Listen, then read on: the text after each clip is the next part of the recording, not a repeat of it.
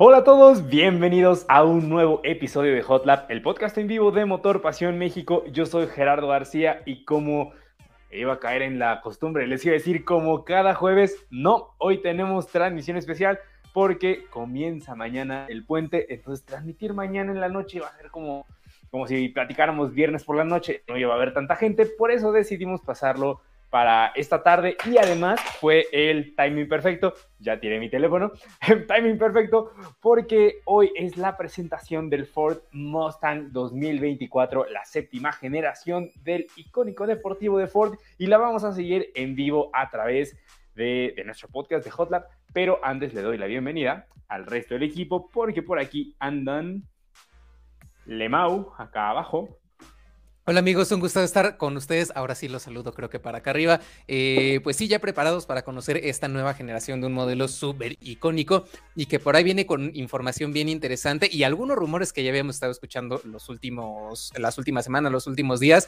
que nos hablan de un montón de cosas, pero ya iremos desmenuzando poco a poquito.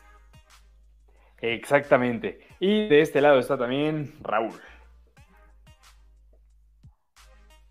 Estás muteado. No te escuchas, estás muteado. Es que, otra vez, 3, 2. ¿Cómo están amigos? Bienvenidos a Hot Lab 51, como todos los jueves. Ahora no, ahora es miércoles. Y sí, como bien lo mencionan, presentación de muy esperada de la nueva generación del Mustang, que por ahí ya se filtró, ya vi las fotos que es muy, Está aquí atrás. casi sí, o sea, 100% que son esas, las que se filtraron hace ratito. Y pues, hay mucho de qué hablar por ahí con tanto de diseño como de prestaciones, ¿no? Exactamente. La transmisión en vivo de Mustang ya casi empieza. Nos dijeron que era a las 7, tiempo de México. Ya son las 7, pero bueno, ya sabes, te cito a las 7 para que llegues 7 y cuarto. Bueno, pues están haciendo un poco eso. Entonces, Y ¿qué les empieza parece? a las si- nueve y media, digo, ¿qué? Espero que no, pero voy agregando esto por aquí para tenerlo listo y enterarnos en cuanto, pues en cuanto comience la transmisión. Pero ¿qué les parece si antes de, pues de que se revele ya de manera oficial, vamos platicando qué es lo que esperamos de esta séptima generación? Porque habían muchos rumores en el aire desde que podría ser el primer Mustang de tracción integral, el primer híbrido, el último con motor de combustión. Hay muchas, muchas cosas que decir de este auto.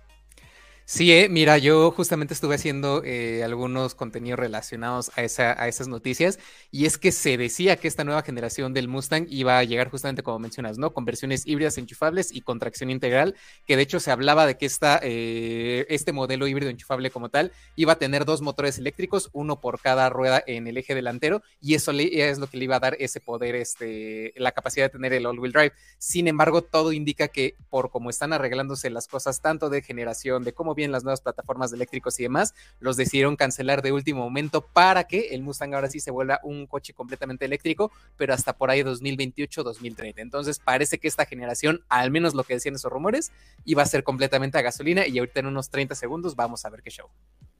Sí, ya ahí está la cuenta atrás. Me siento como en año nuevo, ¿no? Como de, de 23, 22, 21, 20. Porque además, vean, o sea, esto que están viendo es en vivo desde Detroit en el Auto Show de Detroit, que, que falta hacía que se volviera a hacer. Pero venga, comienza ahí ya la cuenta atrás. 8, 7, 6. En vez de comernos cinco, uvas, vamos a agarrar como cuatro. ramitas de alfalfa como caballo, algo así, porque Mustang. Alfalfa como caballo. y pues bueno, comienza la transmisión. Eh, les vamos a ir contando lo que vayan diciendo eh, pues las personas que, que van a hablar en, en esa presentación. Ay, miren, está subtitulado. Qué amable, qué amable es YouTube. Vamos a subirle un poco. Ahí está. tuning in. This is the Stampede, fourth celebration of the all-new seventh generation Ford Mustang. Make some noise. Que esta es la estampida, la celebración para la séptima generación del Mustang y denle un gran aplauso. Que aplaudan, dice.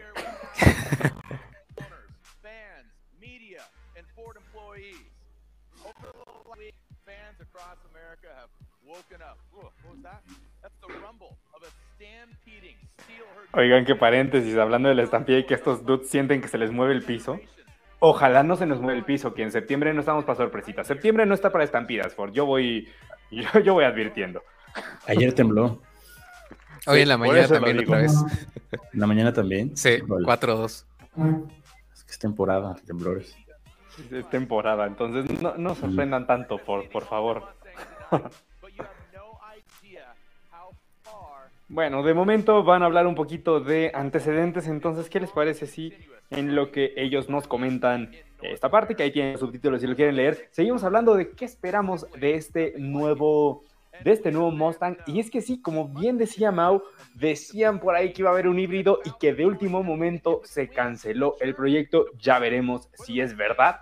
Y bueno, yo lo que estaba como pues justo pensando es eh, comparado con un Challenger, con un Camaro, con otros deportivos estadounidenses, siento yo que Mustang es el que mejor se ha sabido adaptar pues a los nuevos tiempos, o sea, como que se aferra Ujú. solo lo necesario al pasado, pero también, o sea, como para mantener su esencia, sí, pero a la vez no se cierra, pues en su momento, por ejemplo, a un eje trasero independiente, incluso a motores turbo, o sea, a ver, un Mustang EcoBoost de 2 litros, vamos, y no era la primera vez que había un, un Mustang de, cuatro cilindros. Entonces creo que se ha sabido adaptar a los tiempos y si en algún momento nos llegasen a lanzar una versión híbrida, creo que tendría, tendría sentido. Quizás no sería el deleite de los puristas, me queda clarísimo, pero al final encaja con este concepto de evolución de Mustang. Y creo que hay que dejar bien claro que si llegara a haber una versión híbrida, no sería como lo tenemos en mente, a lo mejor como un Prius o algo así, que se ha No sería un pensado en el ahorro de combustible y demás. O sea, lo que me refiero es que sea un coche pensado en que ahorre, ¿no? Sino en este caso, sí a lo mejor va a tener ese componente que le va a ayudar un poquito extra, pero siempre la hibridación en un vehículo de este estilo va a ser para ayudarle a tener todavía más punch. Como que, como va a pasar con el Corvette en este caso, que sabemos que viene por ahí un Corvette híbrido y e híbrido enchufable. ¿Eh? No, perdón que te interrumpa, ahí salió Frankie, entonces fue como, oh, México representado. Ah. Ah, pero bueno, o sea, lo que les mencionaba es eso, o sea, no, no completamente enfocarse al ahorro, sino en apoyarse de ese poder eléctrico para todavía obtener más poder, eh, esa aceleración todavía más eh, agresiva y demás que lo que estamos acostumbrados. Entonces no lo veamos como que va a perder su esencia, sino que viene a mejorar lo que ya existe. A ver, yo pregunto, ¿ustedes consideran que el Ford Mustang es, no sé si el vehículo más, i- el deportivo más icónico, pero bueno, tal vez sí. O sea, yo creo que en general, más allá de un, sí, los Ferrari, los Lamborghinis, pero creo que sinónimo de deportivo, yo creo que sí es el Mustang. No sé ustedes qué piensen. Sí. Creo que tanto, o sea, sí como por lo que dices y por el nivel de reconocimiento que hay del auto, pero también es un auto global. O sea, uno pensaría que Mustang es como Estados Unidos y ya está. Y hace poco estaba leyendo que el 70% de los fans de Mustang están fuera de Estados Unidos. Y algo Sí. que yo no sabía es que se vende en más de 140 países. Yo pensaba que era como América, países selectos de Europa y ya está. Pues no, Nope. es un modelo bastante global, 140 países y hay como dato curioso, al- o sea, con corte al 6 de septiembre de este año, desde su lanzamiento en 1964 se han vendido 10.308.813 Mustangs. Es el deportivo más vendido del mundo, ¿no? Es correcto. Por siete años ha sido el deportivo más vendido del mundo.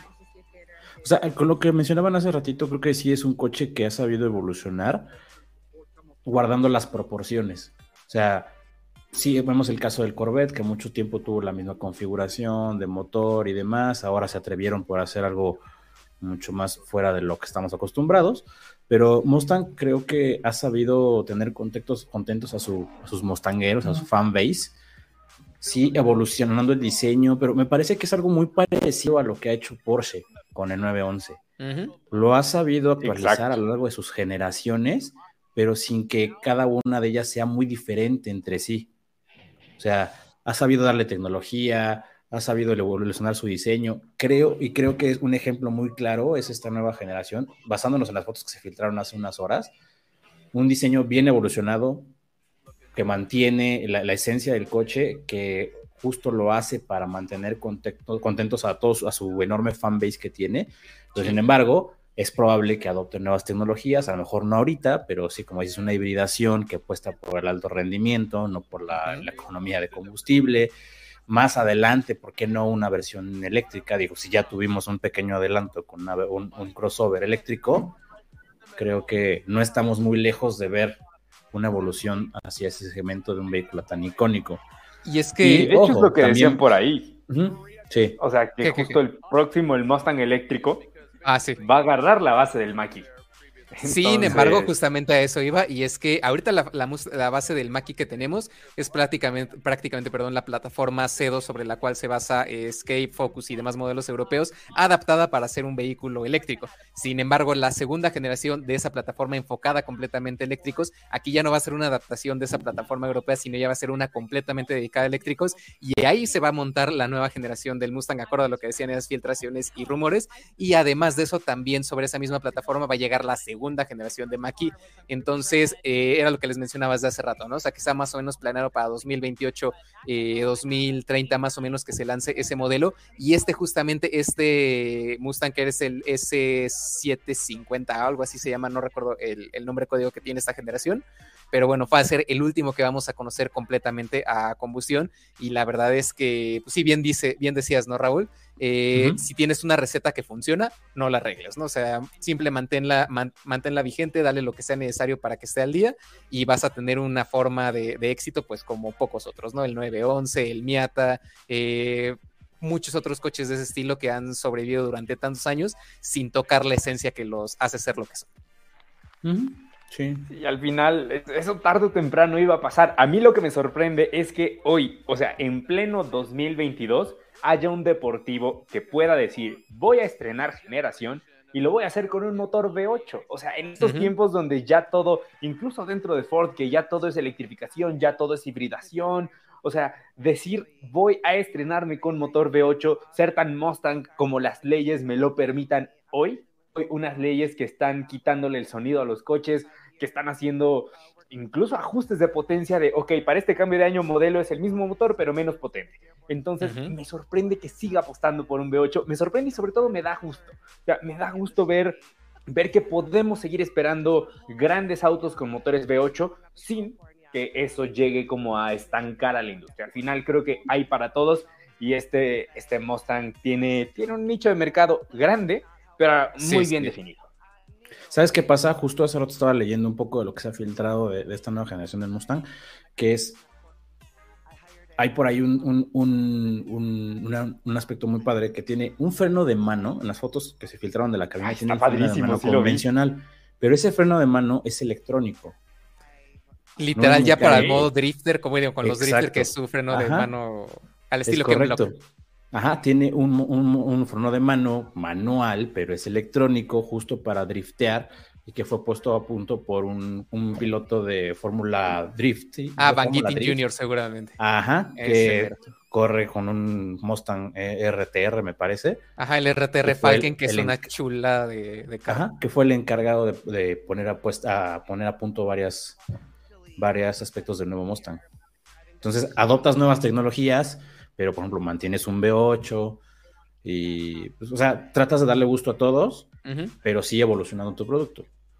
Que aquí, hasta donde yo también estuve leyendo en su momento, parece que se animaron a hacer esto de mantenerlo completamente a combustión por el hecho de que las ventas tan altas que está teniendo Maki en Europa, en Estados Unidos y también F-150 Lightning le están ayudando para que el promedio de las emisiones que se calculan, por decirlo así, por número de venta en diferentes países, haya reducido de tal, de tal forma que se pueden aventurar a seguir ma- manteniendo este tipo de motorizaciones sin que necesariamente la marca reciba una penalización o alguna multa por este tipo de- de vehículos contaminantes, ¿no?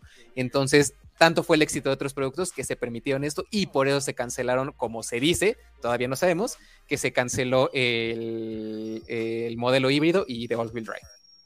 O sea que eso también nos dice que ese Mustang híbrido nomás estaba para, o sea, por protocolo, para cumplir Ajá. con normativas.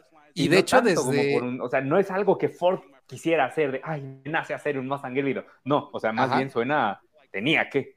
De hecho, desde 2017, o sí, desde 2017 o el 15, algo así por el estilo, para la generación que está yendo en estos instantes, ya estaba planeado e- el Mustang híbrido y de hecho hay varios testimonios de, de concesionarios en Estados Unidos, los cuales recibieron pláticas y demás donde Ford directamente les dijo, oigan, para 2020, 2021 más o menos vamos a tener ya la versión híbrida para irnos preparando, no sé qué, jiji, jaja, qué opinan y demás. Literal, pero después de eso nos cayó una pandemia y Ford dijo, bueno, no estamos como para gastar de más en modelos eh, desarrollados de una, no de una manera experimental, pero que no saben qué tan bien podría haber pegado, entonces lo cancelaron para esta generación y en 2021 a finales el mismo CEO fue el que dijo, para la próxima generación, esta generación la que está presentando ahorita, sí vamos a tener esa versión híbrida, pero ya después pasó esto de Maki, de Force F-150 Lightning y las buenas ventas, que al parecer por eso ya lo cancelaron como tal. Entonces se ha ido evolucionando en cuanto a la planificación y lo que va a suceder a futuro, pero pues al parecer van, van a, vamos a seguir disfrutando y el que podría haber sido el primer muscle car eléctrico o electrificado en este caso de, de, Estados Unidos, pues no va a ser este y al parecer va a ser el último en electrificarse, le va a ganar probablemente Dodge y, y Chevrolet con el Camaro por ahí en 2024-2025. ¿Te imaginas ser la persona que estaba desarrollando ese Mustang híbrido? y que llegues así como con la maqueta, de, con las ojeras de no dormí, así de, aquí está señor, señor Jim Farley, CEO de Ford, mire. Ah, ¿Viste lo que me pidió?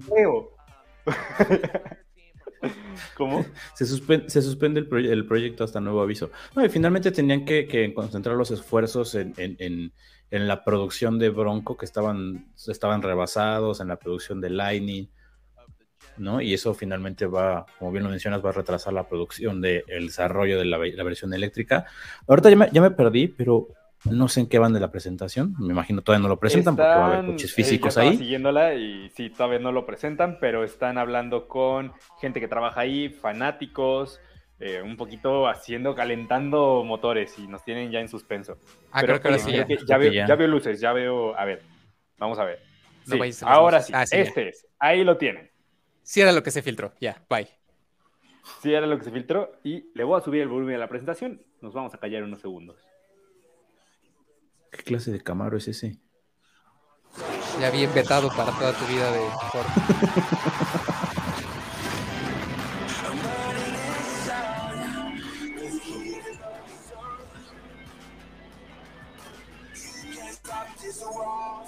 Oye, sí me gustó.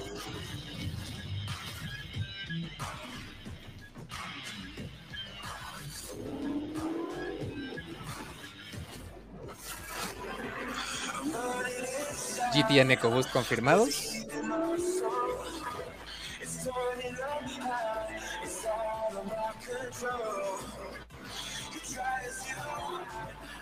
Parece que entonces no va a haber V6. Desde el anterior no había. Sí revisé y no. Ah, y aparte es 24, no 23. Es 24. exacto. Ahí lo tienen. Por primera vez en Detroit entrando la séptima generación del Ford Mustang en forma de descapotable, también en variante, ese es el EcoBoost. Y ahí va entrando la estrella de la noche, el Ford Mustang GT 2024 con motor V8. ¿Cómo de que no? Probablemente la última vez que veamos el motor Coyote, ¿no? El Coyote 5.0. Ujú. Adiós, chula.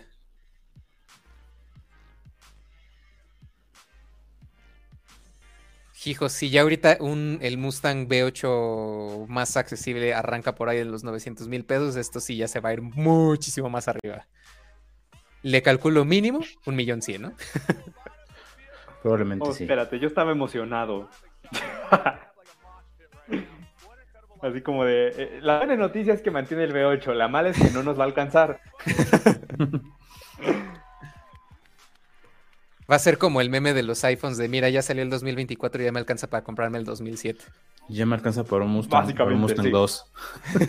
Sí, exacto. Pro Max.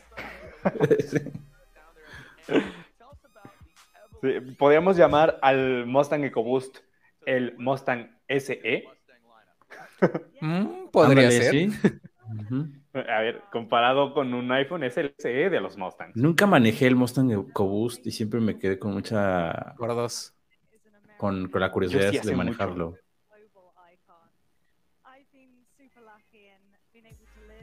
Sí. Y bueno, So- mientras. eh, sorpresivamente vamos tengo viendo- entendido que se vendía mucho, ¿eh? Sí, eh, los veías Sí, un montón claro, en las pues es calles. que- Y en su momento estaba a muy buen precio. Eh, Ajá. por ahí de, si mal no recuerdo, 600 mil pesos. Not bad. Híjole, pero es que un Mustang cuatro cilindros turbos Suena Deja- o sea, sacrilegio. turbo, sí, suena sacrilegioso. Por lo menos un V6 ya, ¿no? Es un cuatro cilindros para que creas que es un V6. Porque es turbo. Porque es turbo. Sí, sí, sí.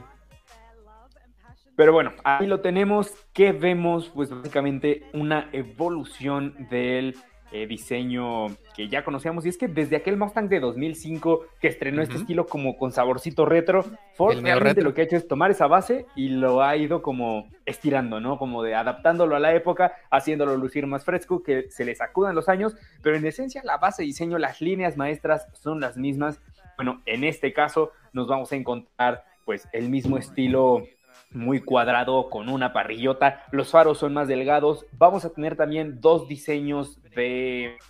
eh, a ver, dos diseños de- del frontal, uno exclusivo para las versiones GT, que de momento se quedan como las más rabiosas de la gama, tomas de aire más Bien, grande, bien. un look como más enfadado, y está el EcoBoost ya como eh, más discreto, más sobrio, no Más me atrevería a decirlo como...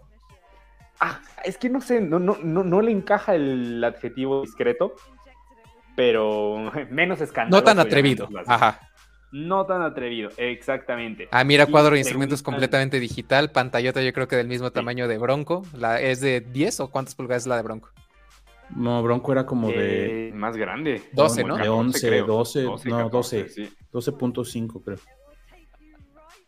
Así es, entonces, y lo que se alcanzó a ver es, ya, ya nos lo aclararán ahorita, pero eh, va a tener pues un chasis más avanzado, el chasis más avanzado que ha tenido un Mustang. La plataforma no es la misma del modelo anterior, es una plataforma de nueva generación, no es totalmente nueva en Ford, pero es la misma plataforma que se utilizó con Explorer en 2019, también la utiliza, me parece, el Aviator, es esa misma arquitectura y bueno, con esto no solo vamos a tener un chasis más avanzado, sino también la opción pues a una electrónica más sofisticada. Ya lo veíamos aquí en los controles, vamos a tener por ejemplo el eh, amortiguación variable, distintas eh, sonidos, bueno, eso ya lo había, distintos sonidos para el escape, como para no despertar a los vecinos.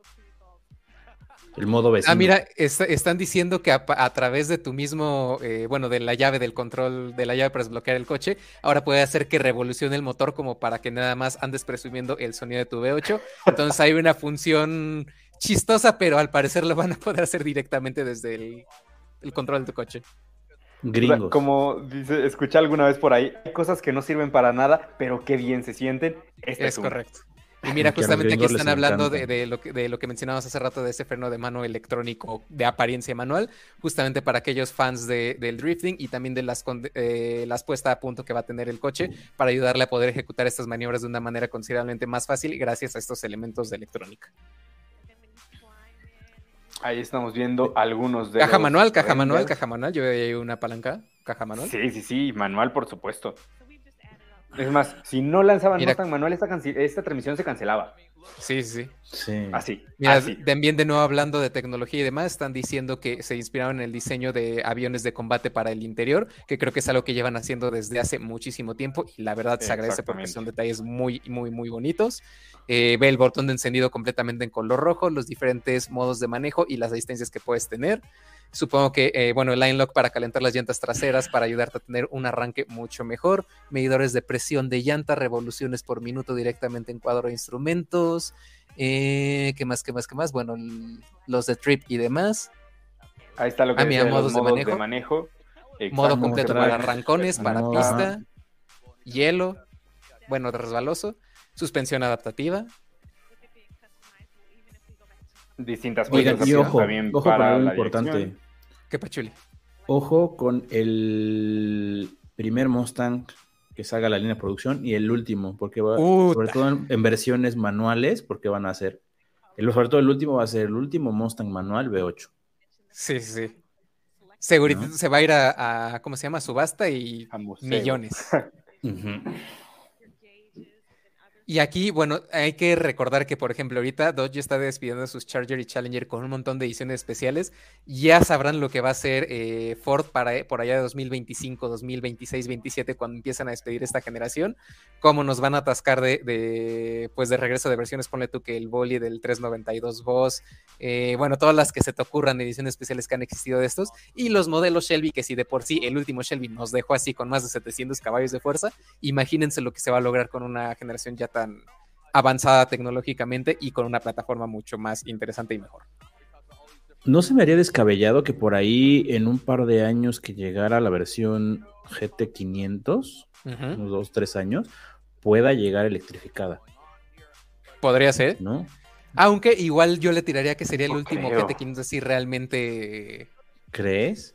Pues sí. O sea, es O que, sea, es que bueno, le voy a decir al final, algo. si Tendría que ser muy Mustang es ra- eléctrico, Ajá, Tendría que ser algo más radical que el actual GT500. ¿Y qué haces algo más radical de 760 caballos? Pues lo vas a, le vas a los, lo llevas a los 800, no sé, 1000. Pero creo que ahí ya te ayudas de, de la, de la electricidad. Yo, yo es mi punto de vista, creo que por ahí puede dar ahí una sorpresa, pero quién sabe. Sí, podría ser, o a lo mejor en este caso hacer todo lo contrario a lo que están haciendo ahorita, en vez de supercargador, meter turbos para alcanzar ese poder extra y darle más empuje directamente eh, en revoluciones altas, o a lo mejor lo que tienden a hacer muchos, el- la opción biturbo, pero no con los turbos iguales, sino ya sabes, un turbo pequeño para apoyarse en bajas revoluciones por ahí de las 2000 a, a 4000 y de 4000 adelante que entre el turbo grande para ese empuje justamente en revoluciones altas, que es una O solución. turbos que- eléctricos. O turbos eléctricos, ajá. Ándale, turbo eléctrico me haría más, más sentido. ¿Te gustó? Dice Paco que sí. Bueno, ahora nos están explicando las diferencias en apariencia respecto a la versión GT con el, Eco- el EcoBoost que estamos viendo ahorita es el GT, lleva tomas de aire más grandes, como les decía, este look como más enfadado, Tiene carita de bagre. de aire. De bagre. y color también, ¿no? Un poco. Tiene eh, también esta salida eh, de aire en el cofre que me imagino será funcional en este tipo de vehículos. No es mera estética, no es nomás, no es nomás para presumir. Y bueno, ahora tenemos la silueta que no sé ustedes, a ver, sáquenme de dudas, pero no sienten como que la caída del techo ahora está más inclinada, como la línea más tensa, más curva el, el techo.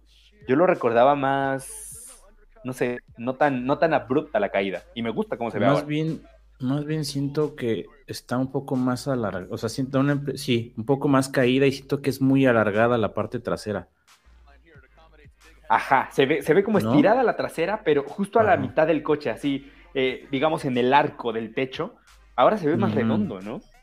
Sí, un poquito. Sí, justo, sí, justo donde, sí, entre Pasando los dos postes, sí, se, ve muy redondito. Muy redondo. Y, y me gusta, me gusta ese color. Además, That booty que, a ver, lo diré. Ese color yo lo he visto en una cantidad de deportivos que digo, qué bonito se ve. El otro día se lo vi a un Nissan Kicks y fue como de, ok. Ese tipo Sí. de colores así como pastelados nunca me han gustado. O es mate o déjalo en gloss, pero así como a la mitad, mm, no. Nah, yo sí. Yo sí caigo por ese color, la verdad. Pero, pero, ya me lo imagino en un, en el típico azul marino con franjas bla- blancas, entonces chiquito bebé ven para acá Mustang. Sí, bueno, es que es el color clásico. Bueno, uno de los colores. Uno de los tantos de los clásicos. colores clásicos. Exactamente. Y la trasera Insisto. que quizás... ¿eh? Perdón, es que sí, me, me acuerdo, me acuerdo del Camaro. En la parte trasera con Sí, la- yo también la, eh, vi el teaser y fue así como de ¿y este SS que hace ahí? Ajá, sí, perdón, tenía que decirlo. No es cierto, Pero Ford, es que no yo no lo veo. O sea, como en qué... Las, eh, ponle tú desde donde cae el techo, la para trasera, ese arco de rueda, toda, el- no sé, esa forma tan cuadrada que tiene arriba de, de la Quizá rueda como trasera. el parachoques tan grandote, ¿no? Tan... No, no, no, no, o sea, literal, viéndolo así de lado, por ejemplo, el que tenemos aquí a la izquierda, el que está como en tres cuartitos, esa, esa línea que se ven haciendo más o menos desde la puerta para atrás me recuerda muchísimo a las formas de un Camaro, a la para trasera de un Sí. Camaro. Sí, sí, sí. Sí. Incluso las calaveras también están como muy. mm, se me imaginan como Camaro. O sea, esta parte sí que se ve del, del que es gris nardo. Ahí yo podría decir que es un Camaro, Un poquillo, sí. ¿no? Ok, sí, ya te entendí. Sí, como la cintura, tan plana. Eso, Ajá, ajá, sí, sí, ajá. sí. Cuadradillo y eso de ahí como que sí. sí. Un poco, sí. No sé, a ver, hay que verlo ya después en persona. Que si algo Sí, todo aprendido, gracias Civic, es que los coches se ven diferentes en fotos que en persona. Digo, Gracias, finalmente, Civic, gracias, gracias ambos, ambos son pony cars y, y- y- tienen cierta relación entre sí desde el- mucho tiempo en cuanto al diseño, ¿no? Lo- El, el origen es básicamente el mismo. Que a ver, yo creo que si Camaro se ve hoy como se ve, es porque Ford se atrevió a hacer un Mustang con este estilo retro en 2005, vieron Sí. que funcionó y Chevrolet dijo, ah, pues yo voy a hacer lo mismo con Camaro. Pero si Ford hubiera seguido otra línea y le hubiera dado como esta apariencia como pues que adoptaron por ahí de principios del 2000, finales de los 90 al Mustang, más diferenciada, más alejada de su origen, yo creo que el Camaro hubiera sido otra historia. Ay, yo creo que todas que ahí estas el que marcas el están- paso fue este. Sí, y es que todas las marcas estadounidenses entendieron perfectamente que la nostalgia vende mucho y por algo no nada más tuvimos estos muscle cars que regresaron a esas formas tan cuadradas. ¿Se acuerdan del PT Cruiser? ¿Se acuerdan del Prowler? ¿Se acuerdan de, del HHR o SSR, algo así se llamaba el de Chevrolet, que era como una, un- HHR. el revivir de El Camino, algo así, pero una interpretación moderna y demás? Todo eso se fue abocando al, al, al neorretro como tal. Pero no, es que yo me refiero al que fue como una, un Ute, una van. Bueno, no una van, una, una Eh, pick-up, pero... Perdón que te interrumpa, pero está hablando el ingeniero Ah, en jefe sí, sí, sí. de Ford sí, y aquí tenemos los números. 400 más de 480 caballos para la versión GT del V8 de 5 litros, el V8 Coyote. Y ahí, ¡ay, quiero esa playera! Necesito esa playera. Real Cars Ay. Don't Have, que decía abajo? No alcancé a leerlo, pero me bastó con ver el logo, el dibujito Sí, sí, de sí. la caja manual y Real Cars arriba. Necesito esa playera. Bueno, también está el 2.3 litros EcoBoost, que es el modelo de acceso. El Mustang para los que quieren un Mustang, pero no quieren un Mustang. Y de momento no han dicho números, pero vamos a ver. Ah, mira, ahí está lo del Eh, drift. eh, El modo drift. Bueno, a ver, mm, eh, más bien de cómo drifteas con el, con el freno de mano eléctrico.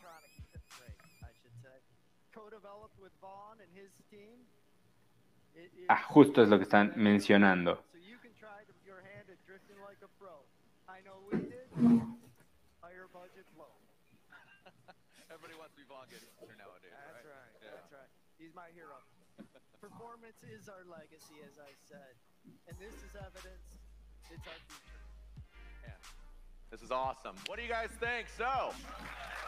Ok, me parece que no dieron potencias para el EcoBoost. Ni tampoco las precisas del GT. Pero ya está el comunicado de 2024, prensa. Chan, chan, chan. A ver, vamos abriéndolo. No, no. We got more room in the stable. Oh, what's this? Órale, Oh, oh, tiene oh. algo más. What is this? Right. Achis, achis, los mariachis. Performance series. We got a history. Shelby, Mach 1, Boss, Mm.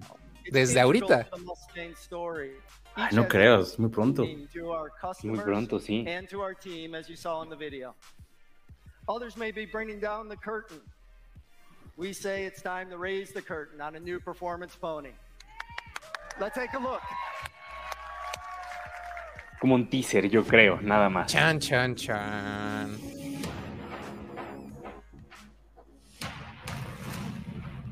Ay, Mm, tal vez sea el Black Mamba, ¿no? ándale.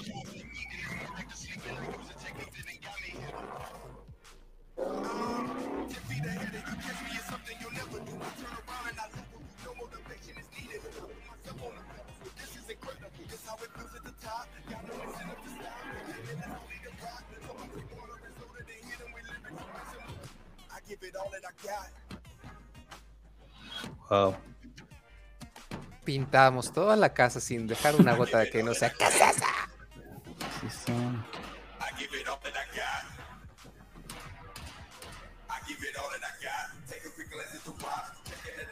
Ok, Shelby, ¿no es? No. Come on. Check out this beast. Dark, Dark Horse. Horse. Órale. Check this thing 600 out. You caballos seguramente. Show was over. Uh-uh. Ah, no, no. What are we looking at, man? Jared, this is Dark Horse. First of its name. First new performance series in more than two decades. A new chapter in the storied racing history of Ford Motor Company and Mustang. Its name is indicative of its design and its aspirations. Its dis- demeanor, absolutely sinister. Of course, is for the enthusiast who wants purebred force of nature. All right, so you talk about nature, but this is uh, I mean, this is absolutely supernatural, is more like it. But I want all the details. Come on. Yeah, it, uh, we turned up the volume on everything that mattered. Striking visual cues, countless hours of iteration between our engineers and the studio to get everything right for high speed handling, reduced drag, cooling. En pocas palabras, están hablando que hicieron todo lo necesario para mejorar la velocidad tope, de reducir el, el arrastre, mejorar el- la, la refrigeración perdón, del motor, el manejo, modos de manejo y la aplicación a través, bueno, la aplicación para pista.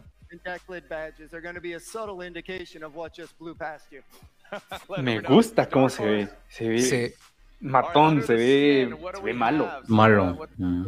como los Mustang de Transformers. Let's, let's do that. Let's go. Ándale, sí. Ajá. Uh, Quiero uno. with the most powerful coyote ever, targeting 500 Ujú. horsepower. 500 caballos. Caballos de fuerza. Y del mismo coyote, ¿eh? That is mated with a tried and true manual transmission from Tremec that's evolved from our GT350 Manual. and Mach 1, and we have some Manual de fans. Tremec. Ujú. Evolución del GT350 y el Mac One. Magnaride with next generation controls and absolutely designed to stick to the road. Our team lived at the racetrack, spent hours ti- turning every knob. Every knob turned to 11. Ahora está Island, sus tracciones. This is the absolute most capable five liter yet. Yeah, little, little, little, little applause there. There you go. So the question to you, Ed, is: Did you find yourselves and the team saying like, "Hey, what if we took it further? We've already done all this. Let's do more." Come on, man. well, actually, that's exactly what Ford Performance does. Es que es, es una Actually, muy we did buena more than just pregunta. ask. O sea, tú What do como you think, ingeniero, folks? You ¿cuándo like to dices, see ok, more? hasta aquí? O sea, ¿cuándo dices, eh, 500 caballos, Viene ahí le más. Ok. Ahora. Ah, es el GT3, el de, el de pista, ajá. Para regresar a las 24 horas de Le Mans en esa categoría. Contra los 911, eh, los Ferraris F8 tributo de, de GT3 y demás. Digo, el 296 GT3. Competían con Ford GT, ¿no? Ajá, con los Ford GT que fabricaba Multimatic en Canadá. Y con los que llegaban a ganar las 24 horas de Le Mans en la GTEL. ¿En cuánto era la clase? Ahí No me viene si era Steph GTD o a algo así. decir, a saludar, que hoy no pudo estar con nosotros, pero dice, y a decir que se ve raro. Como siempre, diciendo que algo que nos gusta a todos se ve raro. ¿Por qué no este? Para, para, para este bloque no sea un Evoque convertible en T-Rock. T-Rock, se ve raro. Ah, mira, paquete de el Super, ¿cómo se llama? El Super Cobra de arrancones, el GT3. Mira, GT4, el de NASCAR NHR Factory para arrancones, Dark Horse. Ah, o sea, la división de coches de carreras que van a tener.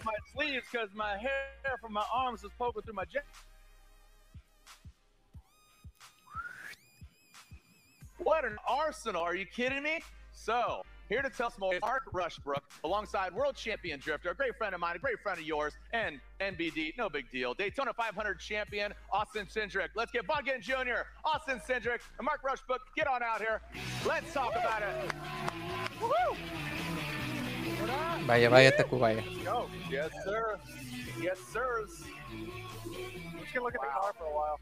Pues mira, yo ya, yo tengo ganas de ver los que seguramente van a debutar en las 24 horas de, de- de Daytona, ahora que se van a juntar el IMSA y el, el WEC para tener unas categorías pues unificadas.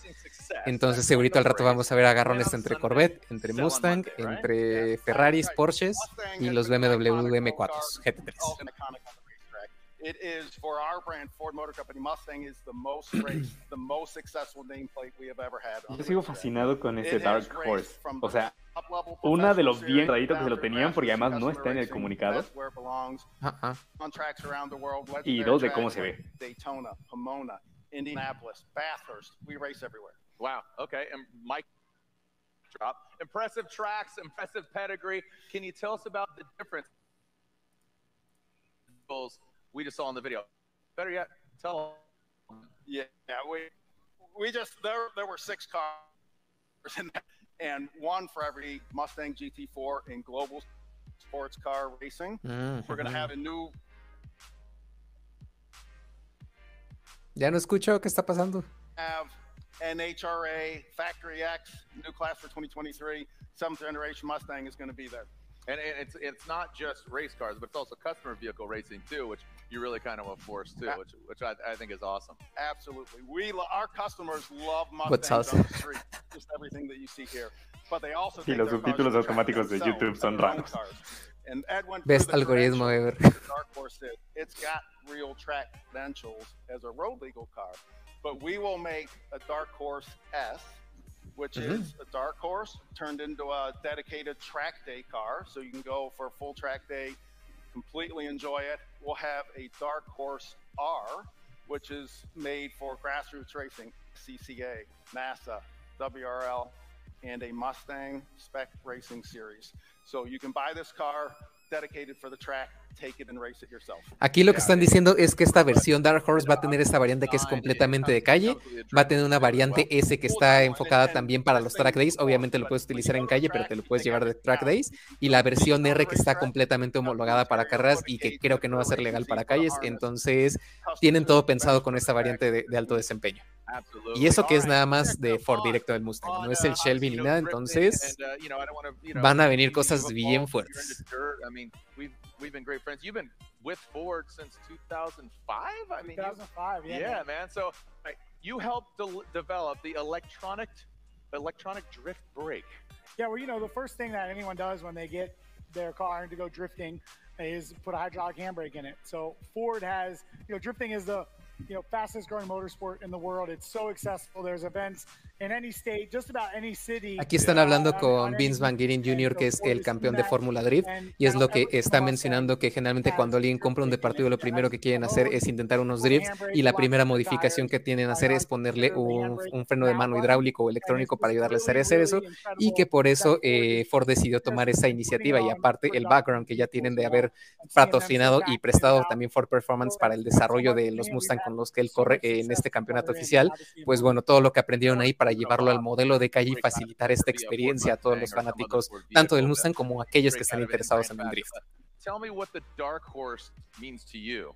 Well, you know, it, it's funny because you know last year, last generation, it's like what else can they do to step the game up? And year after year, the Mustang continues to progress. And this generation, Bueno, aquí ya están diciendo que se quieren mucho y demás, pero porque le está preguntando que, que, No, no, no, que pero sí, lo ya- que dice está padre. O sea, Sí, sí, sí. es- y, y tiene razón.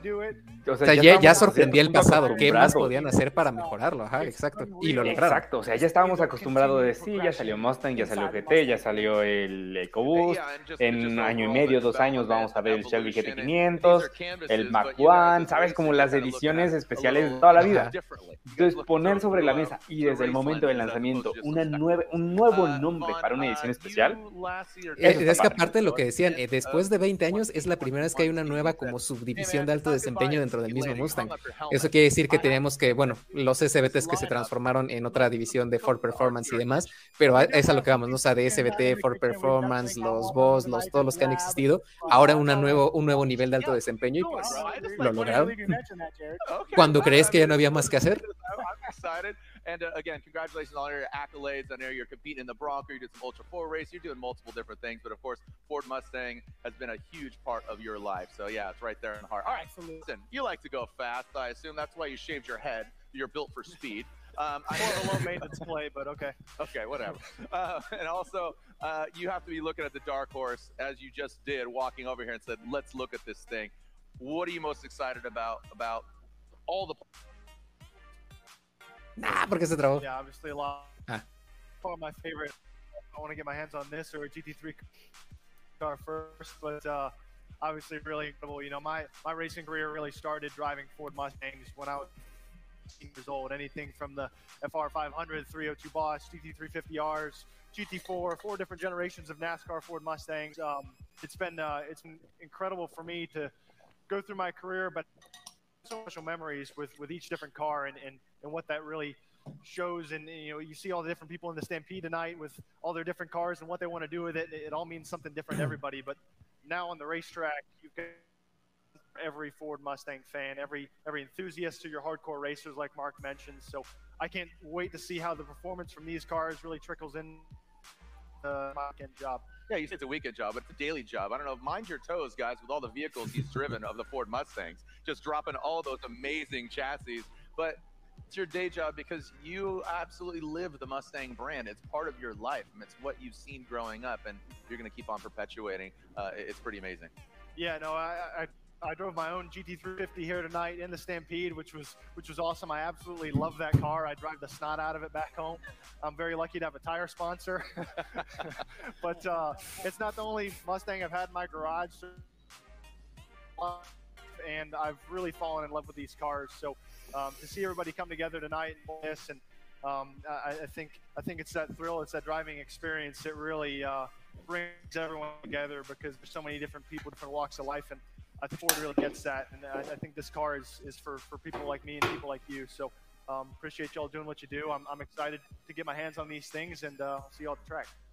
No, si este brother está emocionado por ponerle la mano encima, imagínate nosotros, flaco. Of course, and rating lineup Mustangs fans everything performance from the racetracks to the roads you can see and you've all been an instrumental instrumental part of it you the fans but of course you the racers behind the scenes building the things the machines that they get to enjoy right so there's always one more thing mark without further ado tell us about the rest of the lineup Yeah, it, it's as we said, right? Mustang races everywhere, forever, right? For 59 years, we've been racing Mustangs on the Bueno, nos van a hablar ahorita de las siguientes ediciones que van a tener justamente enfocados a carreras, de que Mustang corre en cualquier lado.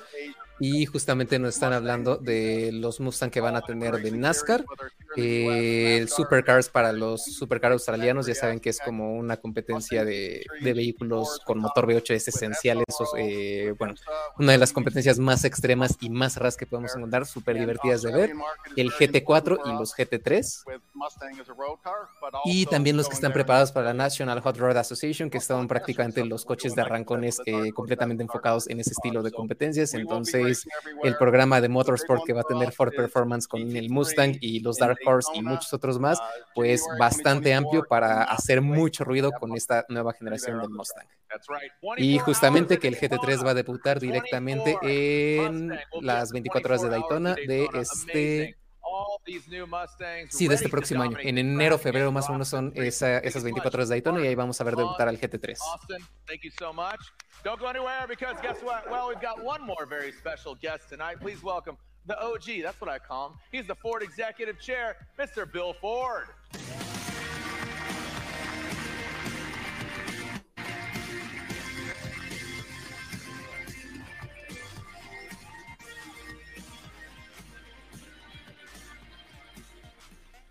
El mero mero. Great night for Mustang lovers. And uh, hey, Flat Rock, I can't wait for you guys to build me one of these. So thanks. ¿Será ya el tataranieto? ¿Quién será de, del tío Ford? ¿Quién sabe? Thanks for coming out to join the Stampede. Ahorita As mismo te lo time veo. time tonight, you know, Mustang really is Ford's icon on the streets and on the track. Mustang has raced at all the great tracks around the world, but there's no race or no track that means more to our history than Le Mans.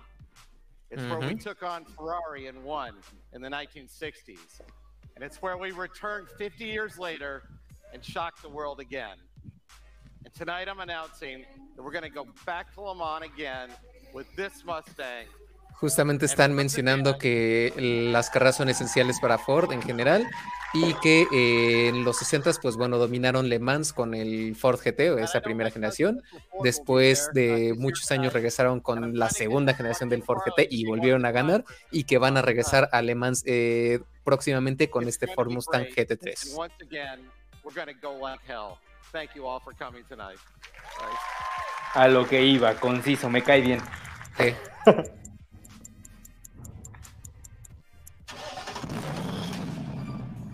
Ay. Literal.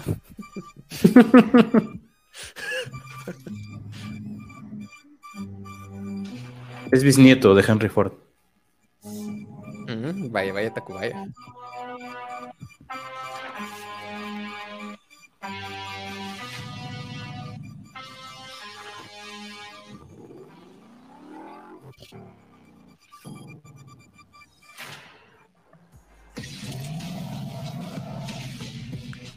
Me gustó. Qué bonito suena. Imagínate si suena como, que no creo, pero imagínate si suena como el Bullet, como el Mac One. Ay. Otra vez.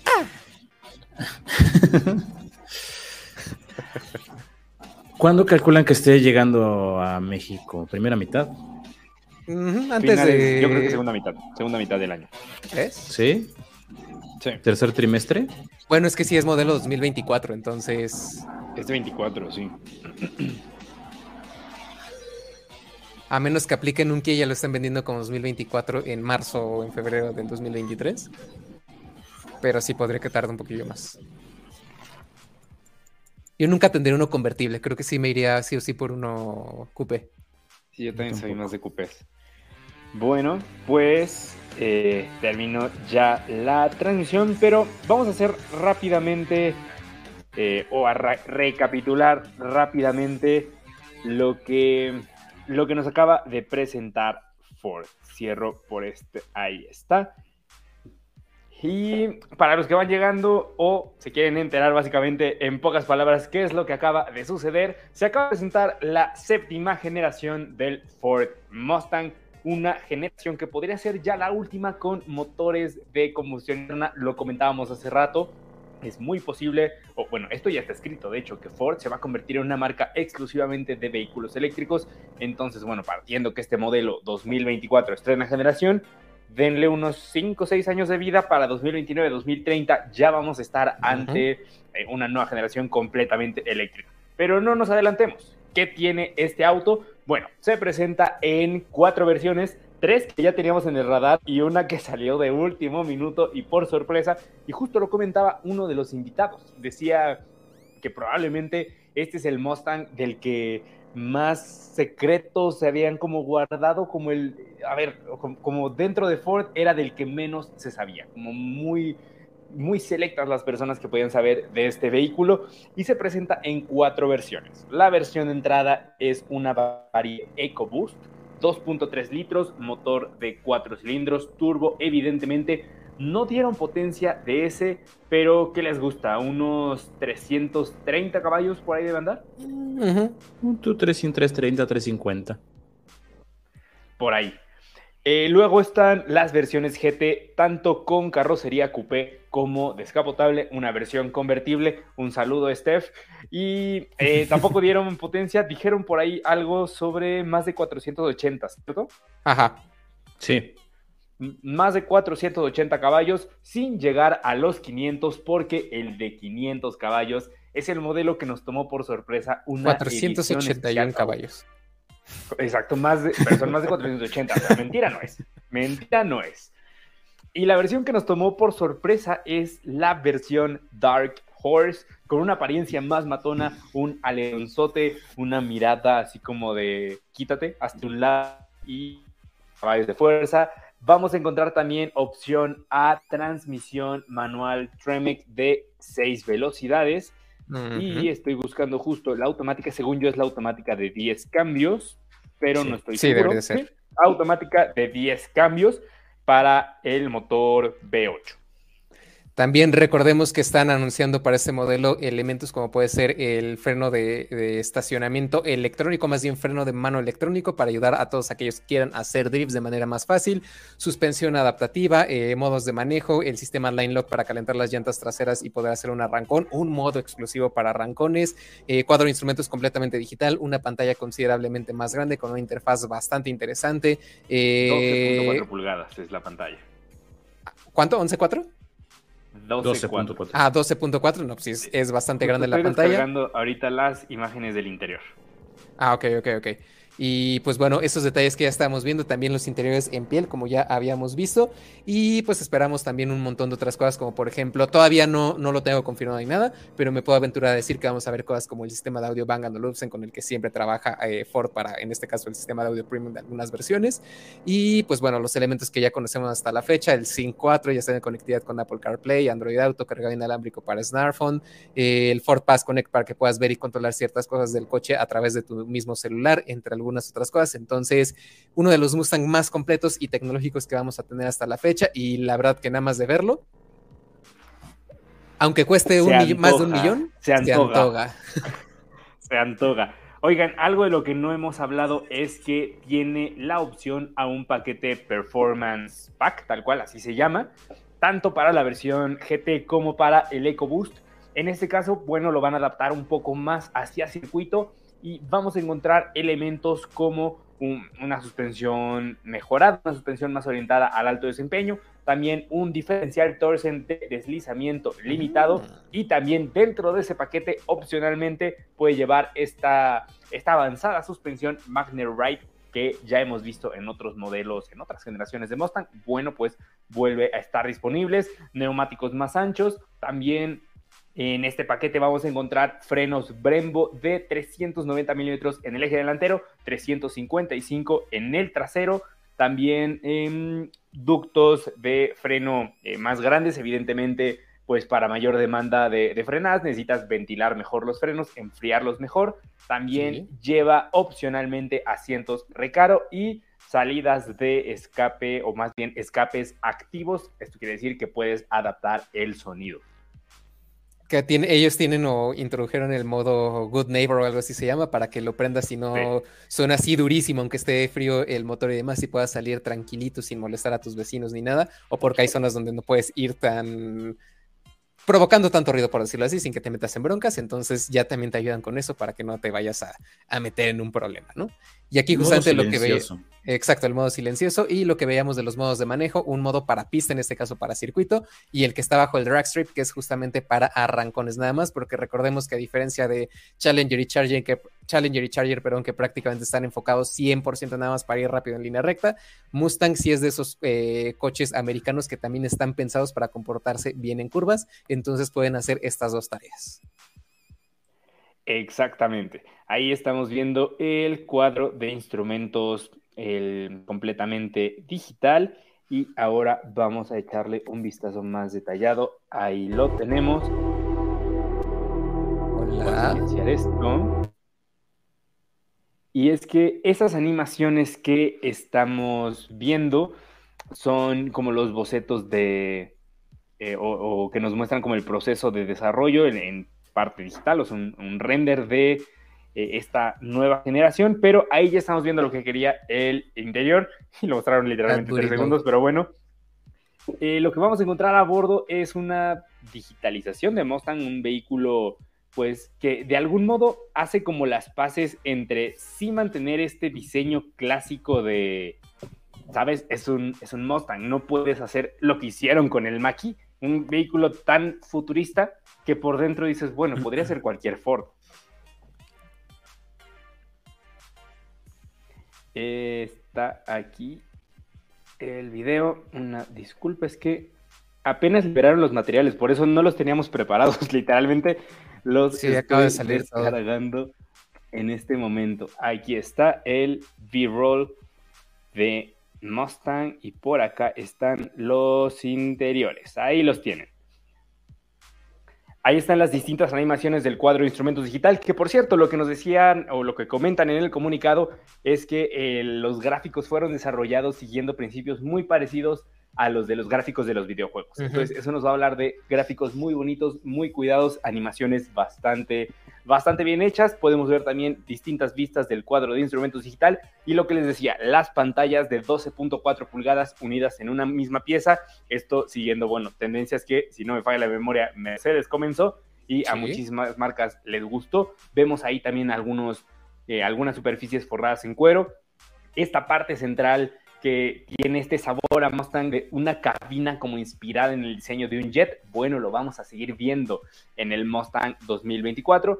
Ahí tenemos las salidas de aire acondicionado, bastante delgaditas, bastante anchas, con cierto saborcito también retro, nuevo diseño volante. Ahí está la palanquita manual, como me gusta, qué bonita se ve, así redondita. Y le voy a poner pausa. Ahí está el freno de estacionamiento eléctrico del que hablábamos hace, hace un momento. Porque yo creo que muchos se espantaron cuando escucharon freno de estacionamiento eléctrico en un Mustang. Sí, pero no es Pero como el de un Corolla. espérate, de- entiendes de qué es, ajá. no, no es un botón, no es ahí como de y ya está. Es esa palanca que, bueno, justo lo que, lo que explicaban es eso. O sea, simplemente es para sí tener como el beneficio tecnológico de un freno de estacionamiento eléctrico, pero a la vez es un auto para hacer drift y por supuesto que necesitabas tener la palanca. Bueno, pues ahí la tienes. Ya te aburrimos. No, no, no, no, no. Las Y- despertadas ante antes de las de las 5 de la mañana están densas, pero bueno. Llegas a cierta edad. es ¿Sabes qué me gusta? ¿Sabes qué me gusta? Que haya botones. Que si bien Sí. son pocos, Sí. haya botones. Es Porque que- bien que podrían haber utilizado la pantalla para absolutamente todo. Como Maki. Como en Maki. Como Maki. Aquí se agradece que haya un botón para, aunque sea prender el aire acondicionado. Eso Creo que no, sí, porque los que están abajo son los de ¿No son esos? son No modos de manejo, el modo que no Start lleva and botones. Stop. Entonces no hay botones. O sea, para No, pero- creo que para el aire acondicionado no. ¿No? Yo pensé que sí eran aire acondicionado, porque de hecho tiene una perilla. Y según yo no es volumen. Ay, ahorita, ahorita checamos que es en otra toma, pero A ver, lo voy a adelantar. Ahí tenemos los asientos, las puertas, mira, asientos con manijas. memorias. Ajá. Qué bonito van a tener calefacción y, ventilación por cómo están Ay, los cinturones de seguridad también están chulos. Y siendo foro los vas a poder Pero- personalizar en un chorro de colores. Ahí Ah, está. mira, mira, a ahí. ver, ¿qué vemos ahí? Sistema Start and Stop, modos de manejo con el caballito, el control electrónico de estabilidad, Los flashers. ajá. Ajá. Y A esa ver, al parecer, no sé sí, qué los sea. controles de climatización sí están en la pantalla, seguramente. Yo creo que sí. Olvídalo. Pero esa, Olvídalo. es que sí me da curiosidad que es esa perilla. ¿Cuál perilla? Mira, con que sea de volumen. Con que sea de volumen. Bueno, sí, ajá. Pero quién sabe. Mientras nunca se les ocurra hacer palancas al estilo de, de RAM, que parece pelea de volumen y luego andas ahí poniendo reversa a 180. Ah, Bueno, Bronco Sport tiene perilla de selectora de velocidades. bueno, pero está más ah, en la parte de la consola central y ahí dices, bueno, va. Sí. No en la consola al lado de la pantalla. Ahí se ve Y más pues la bueno, ahí- fregados. Sí, ese es el freno de estacionamiento eléctrico que, que comentábamos. Y pues bueno, ahí tienen al Ford Mustang 2024, la séptima generación que probablemente veamos en México. Yo calculo segundo semestre del próximo año, fabricado en Estados Unidos para más de 140 países. Vamos Bien, con bien, algunos comentarios de la transmisión porque no es que no los hubiéramos visto, pero Pero sí, Eh, tantito. nada, había demasiado ruido, pero aquí, aquí los tenemos. Tú espérate, tú espérate. Ya, ya llegará el momento de que opines tú. Que ya hablaste mucho de Mustang, que le hagas caso a él. Exactamente, que no le robemos protagonismo ahora que ya moví el sillón y ya no se ve el atrás. ¿Qué tenemos por aquí? Eh, eh, eh. Pregunta curiosa, CSRB. ¿Cuánto vale un Mustang 2007? A ver, Mercado Libre nunca falla. Ustedes sigan, platiquen, discútalo en equipos de tres, ahorita yo les digo. Ok. Y José Miguel, seguramente antes de que comenzara la transmisión o mientras se mostraban las primeras imágenes, preguntaba, "Eh, ¿es eléctrico? No, no es eléctrico. No, no, no, no, no. Todavía. Ojo, todavía. rastro de porque, porque puede ser, puede ser que se haga. Eh, ¿Qué más? Un Mustang 2007 Ok. debe de rondar entre los 115, 125 mil pesos, yo creo. Más ¿Crees? o menos. Ta- Tal vez hasta 110 mil. Todo depende del estado de A ver, ya conservación. estoy No- aquí, no das más. Mustang, No, no creo que más. y Ah, vamos a poner Mike año. M al parecer no le gustó, dice, tanto para Sí. hacer agua. Sí lo vi. 190 mil, 120 mil, 158, 155. Y aquí hay alguien que se trajo uno, pero que es, creo que es un. pre- bueno, es una versión preparada, no sé por qué preparador, pero sí se ve muy pasado de lanza. 540 cabezas de fuerza en 500 mil pesos. Se me hacen un poco elevados los precios. Según yo, pueden estar un poquito más accesibles. Pero bueno. 120, 130 mil. 150 más o menos. Ajá, sí, más o menos. Eh, por acá Arturo S.A. nos dice, ojalá para Latinoamérica llegue completo, entre comillas completo. Sí, esperemos que no le quiten cosas, que no creo, ¿eh? Ford lo que está haciendo es que sí se está haciendo caro, pero porque nos está trayendo coches, a ver, con Ah, equipamientos muy parecidos a lo que ofrecen globalmente. Sale en la portada. De hecho, de hecho creo que Mustang es esos casos donde no- prácticamente no lo rasuran. Sí, ¿no? O algunos casos que a lo mejor asientos recar o cositas así que tal vez no lleguen, pero básicamente en equipamiento es lo mismo. O sea, lo más importante y esencial que es poder y seguridad, si te lo mandan. Exacto. Eh, tenemos también por acá Arthur Domer. Dice, con esta altura y los baches y topes mal hechos aquí en México, ese auto te dura una semana. De hecho, Mustang no, no, pega no nos tanto. cortes No. los- Sí, no, no pega tanto, pero están, están presentándolo. Vamos a dejar al menos la euforia un día. Ya digo, si duraran tampoco, pues no se verían tantos de todas las generaciones en las calles. Entonces, Deja- déjalo brillar tantito. Ajá. Daniel Cont mm, 1996 dice, se dieron cuenta que el Ford Mustang con el frontal 2014 es mucho más guapo que la actualización de 2017, por eso con este nuevo diseño es muy parecido a esa generación. Sentía yo que le daba un poquito de aire justo a, esa generación, pero al, al original, no al, no al facelift. Y sí, estoy de acuerdo.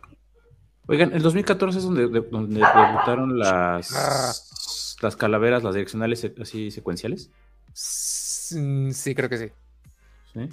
Sí, sí, sí, sí, fue en ese, porque en el de antes no, no había. Sí, en ese.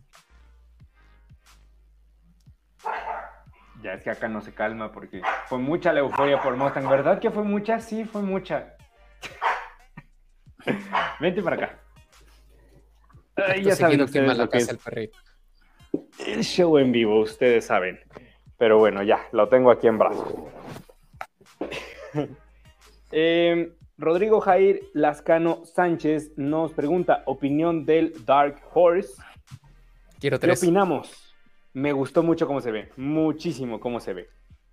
Y eso, bueno, que nos presentaron el Dark Horse normal, pero todavía hablaron del S y del R, entonces yo quiero ver un S que va a ser como la versión para Track Days, que segurito se va a ver, se va a ver todavía un poquitito más, eh, eh, más bronco si le queda el adjetivo a un Mustang. Dice, no, no, búscate tu propio adjetivo, el de Bronco ya está usado. ¿Qué más tenemos por aquí? Gio Esteves dice, déjame trabajar, Paco. dice, la parte trasera me gusta. Ese Camaro. Parece ¿Quién dijo capar. eso? Martín B dice, debieron cambiar los paneles de puerta. ¿Ah, Chispor? Hay unos Mm, controles que se parecen mucho al anterior. Según yo, Ah. los controles del- del- de los seguros y eso, y hasta los elevadores, creo que se parecen a la Ya casi da un spoilersazo de algo que no podemos hablar de un coche que tu- utiliza muchas cosas interiores igual a su generación pasada, pero me acordé mentalmente y me di un manazo antes de, de hablar. Sí, no. Ok, mira, este, este está interesante. Dice, Hachis, se los parece mariachis. Corvette Soldier Boy. Y creo que las calaveras de algún modo, aunque son como en, o sea, en Corvette son como dos círculos y en, en Camaro son tres, en Camaro, en Mustang son tres barras. Al final la forma es muy parecida, como muy afiladita hacia el centro, trasera así delgadita. De Y algún justo el spoiler, se lo concedo. el spoiler, Ajá. el Se lo spoiler concedo. contribuye, el spoiler contribuye mucho a esa ilusión. Del paquete De- LT1 o LT2, algo así, ¿no? El que trae ese. Sí, sí, sí. Justo. Y pregunta Laura Longoria, ¿y qué va a pasar con el Camaro? ¿Ahora el Mustang va a ser el único muscle car de combustión? Pues sí, Parece que básicamente. sí. Porque bueno, ahorita ya retiraron, o el próximo año en diciembre dejan de hacerse, eh, o este mismo diciembre era, pero bueno, ya se van a dejar de hacer Charger y Challenger. Eh, en General Motors todavía no tenían idea si es que iba a haber una siguiente generación de Camaro a combustión, pero todo indica a que no la va a haber, para que ahora sí en 2024 o 2025 se presente ya completamente eléctrico el Camaro, y el que era lo que les mencionaba hace rato, ¿no? El Mustang en teoría Creo que lo perdimos. Se le acabó el crédito, déjale alguna recarga. Sí, sí, sí, ahorita. bueno, en lo que vuelve Mau. David Santiago Lema, me encanta el alerón del nuevo Mustang, se ve muy GT. Y de esa versión Dark Horse, wow. Sí, sí, la verdad es que esa Dark Horse no nos esperábamos nada de ello. Yo pensé que iba a ser un adelanto No lo Shelby, pero bien. No lo veíamos venir. Y, qué, bonita sorpresa, la verdad. Oscar Macías, ¿el Mustang se volverá híbrido con V8 y all-wheel drive? No.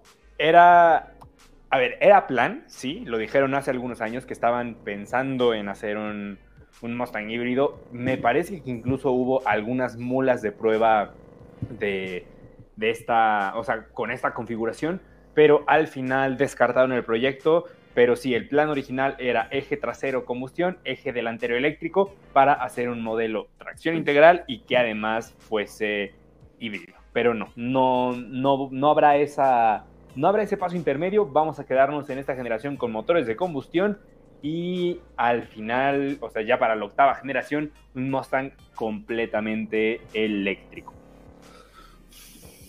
Eh, NA y dice, ¿y qué dijeron de los rumores de all-wheel drive y cuatro puertas? Saludos. Eh, bueno, lo dicho, del all-wheel drive, eso, y del cuatro puertas, yo no escuché esos rumores y lo veo, lo veo difícil. Pu- Pues de hecho ya hay un, ya hay un Mustang All-Wheel Drive y cuatro puertas. Se llama Mach- ¿no? Sí, De hecho. sí, pero, o sea, es, pero no es. Sí, sí, sí. Tenemos por acá, hola, dice, ¿cuánto, cuándo llega a México y dónde entregan? Entregan en alguno de los puntos de venta de Ford a lo largo de la República Mexicana. No sabemos cuándo, el pronóstico es segundo semestre del próximo año. Y un precio de partida, ¿qué les gusta? ¿900, un millón? 900, yo creo que los millón ya. optimistas, viendo los optimistas, 900 altos, pero la realidad es que yo creo que va a llegar por lo menos un millón cien mil pesos. Con suerte. Eh, Gio Esteves, creo que han cuidado mucho los detalles, los interiores están bien. Ahí el Mustang ha evolucionado para bien. En general, los deportivos americanos ya no es como. Ya son patitos feos de. Ah, solo es potencia desbocada y ya. Han mejorado chasis, han mejorado calidad. Sí. No, no es cierto, Dodge. A ver, pero es que esos tampoco evolucionaron mucho. O sea, Yo nada ha más- sido el mismo coche por 15 años. Me acuerdo Sí. que cuando traje el SRT Super Stock no tenía más de 3.000 kilómetros y ya había un panel del interior en uno de los postes en la parte de atrás que venía completamente eh, desprendido y cada vez que acelerabas pegaba contra el cristal y ta, ta, ta, ta, ta, parecía que traías una matraca ahí. Pero bueno, los demás sí, sí han, han ido para muy bien en ese apartado. Mau Wayne pregunta, ¿para cuándo el March Dark Horse? Mira, de March no creo, en March lo veo difícil. Siempre se puede hacer una adaptación, yo he visto algunos Aveo con logo de Mercedes-Benz, podríamos intentar algo con March. Me imagino que te, o, o hablabas de esta versión Dark Horse de, de Mustang, que seguramente vamos a ver en México, y yo creo que va a llegar al momento del lanzamiento. No creo que tengamos que esperar eh, meses después del, del estreno del, del 2024. Martín B dice, el frente está genial y muy bien que sea distinto para 4 cilindros y 8 cilindros. Totalmente. Yo, como cliente de Mustang, que no soy, pero si fuera, me enojaría mucho que mi Mustang V8 se viera como el de 4 cilindros. La verdad. Sí, La que eso fue lo que les falló con los EcoBoost de la generación pasada, porque sí, nada más los identificabas porque uno traía el logo GT y el otro traía el caballito con las este, franjas de colores blanco, digo, rojo, a blanco y azul. Brain Warco dice, ¿es mecánico o automático? Los dos. Hay opción a cambio mecánico, cambio manual de 6 velocidades con la caja de Tremec para el V8 y también un automático de 10 velocidades. Oye, justo aquí está la que estaba viendo y no había visto que ya está en 932 mil, Ujú. 929 400 el de entrada. Pero es el... Era lo que les decía hace rato, el ¿Es el V8. EcoBoost o es el V8? El V8 de entrada yo me acuerdo que era Mm. 900 mil, el EcoBoost andaba la última vez en 700, 800, algo así. Pues te tengo noticias, el EcoBoost está en 929. Sí, sí, sí, sí, es el, de- el de entrada. Al, Pues sí, yo creo que entonces fácil va a llegar a- arriba del millón. sin Un millón Ouch. cien. Un millón cien de entrada, yo creo. Qué Ouch. bonita inflación. Ay, no debería estarme riendo de esto, pero igual me dio risa. Ay, me voy a ir al Unas por otras. ¿no? Daniel Cont, 1996. Va, va a salir como el meme de. llegó. Va a salir como el meme de los Avengers de se, llegó el Mustang de nueva generación, pero a qué costo y la foto de la reina en, en la piedra de- del alma. Se fue Isabel segunda, pero llegó nuevo Mustang y guapo. Es de esos comentarios de Hot Lap que enmarcamos. Tenemos ya algunos. Este es uno. Este es uno. Ay.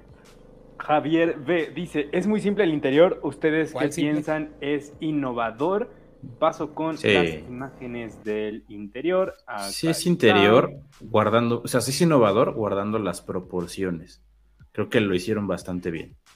Al final no podían hacer algo muy radical porque Mustang no es un coche que cambie radicalmente de una generación a otra, muy continuista y creo que evoluciona lo necesario para, para cumplir con las exigencias digitales de un cliente que compra un coche modelo 2024, Ujú. pero a la vez lo ves y se sigue sintiendo como un Mustang, con este diseño de cabina como, pues como bien lo decían, muy inspirado como en un jet, la palanquita de cambios, al menos en la versión manual, como muy, muy tradicional. O sea, creo que está en el punto exacto, un punto dulce entre un coche de saborcito clásico, pero a la vez, pues con el toque digital necesario de un auto en nuestros días. Eh, Daniel, con 1996, la versión europea tendrá la homologación de luces posteriores blancas en esta generación, probablemente, para, para poderse vender allá. Y, y bueno, a diferencia del americano, no va a tener las direccionales ámbar a los costados. Bueno, las luces de posición ámbar a los costados van a ser blancas. Un chico y algo más a través de YouTube nos pregunta, ¿cuántos caballos tendrán? No dieron cifras exactas. El EcoBoost, del EcoBoost de hecho no dijeron nada, ¿no? O sea, del EcoBoost solo fue como, ah, va a haber EcoBoost otra vez. El mismo motor unos 2.3 300. desde el Focus RS, bye. Ajá. Ajá, pero como pues si tiene 350. 310 el actual, punto que le Ah, meten entonces unos 30, 40 330. caballos. No creo que lleguen no tampoco siento que suban tanto. ¿no? De 20 a 30. De 320 a De 20 a 30 por ahí. caballos más, sí. Y el V8 Coyote de 5 litros en más de 580 caballos, de 480 caballos. Y el Dark Horse 500 caballos de fuerza. Nos pregunta, bueno, nos comenta más bien Brain Warco. Yo tengo el Shelby GT, el del 68, y ese sí vuela, pero el sonido del motor a los, a los actuales no es el mismo sonido, ha perdido un poco por lo que es el sonido clásico. Bueno, claro, es que si comparamos con los Muscle Cars originales, los motores se han hecho más silenciosos. Son carburados, son de eyección, Exacto, de, eyección de electrón. Entonces es muy diferente. Sí, o sea, por la misma naturaleza del motor son, son sonidos diferentes, pero aún así, o sea, da gusto que haya coches que sigan sonando y que encuentren soluciones inteligentes para que sigan sonando, porque si algo hace que los coches ahora sean más silenciosos, son muchas normas, sobre todo en. Europa. Entonces que Ford diga, ok, voy a hacer que mi Mustang siga siendo ruidoso, pero un botón de mutear, así mutea tu Mustang. Pues Literal. O sea, dejen que hagan ruido los coches, pero pues bájenle tantito al de los tamales y demás que luego andan metiéndose aquí en la transmisión, no manchen. Eh, Creo que en Europa no sufren del problema de los tamales oaxaqueños. Mira, hay una oportunidad de negocio. Me voy para allá y voy a vender tamales y, y patitas Ahí de pollo está. en triciclo. Nos comenta Martín DN. Un millón cien, los carros subieron el doble de precio, mejor un Corvette. Ay, Martín, pues te tengo noticias. El Corvette arranca desde 2.818.000 pesos. Entonces, El Corvette está en 2 millones 800. Casi cuando 3 llegó, ¿en millones. cuánto estaba? En 2.300, ¿no? Algo así. O sea, subió medio millón de pesos.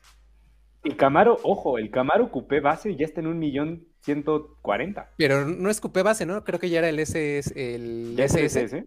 Ajá. Porque Ah, ya sí, no hay V8 455. tradicional. Ya no hay, ajá, ya no hay V6. Ya no hay, ya no hay RS. Ajá. Ajá. Ajá. Nada más está el SS y creo que el ZL1. Sí. Tenemos de este lado Soldier Boy. Se parece al BMW M4. Ah, caray, ¿de dónde? Pues porque es coupé, básicamente, ¿no? Con imaginación diré que sí. Javier Marín. Sigue siendo suspensión independiente. Todos traen Torsen.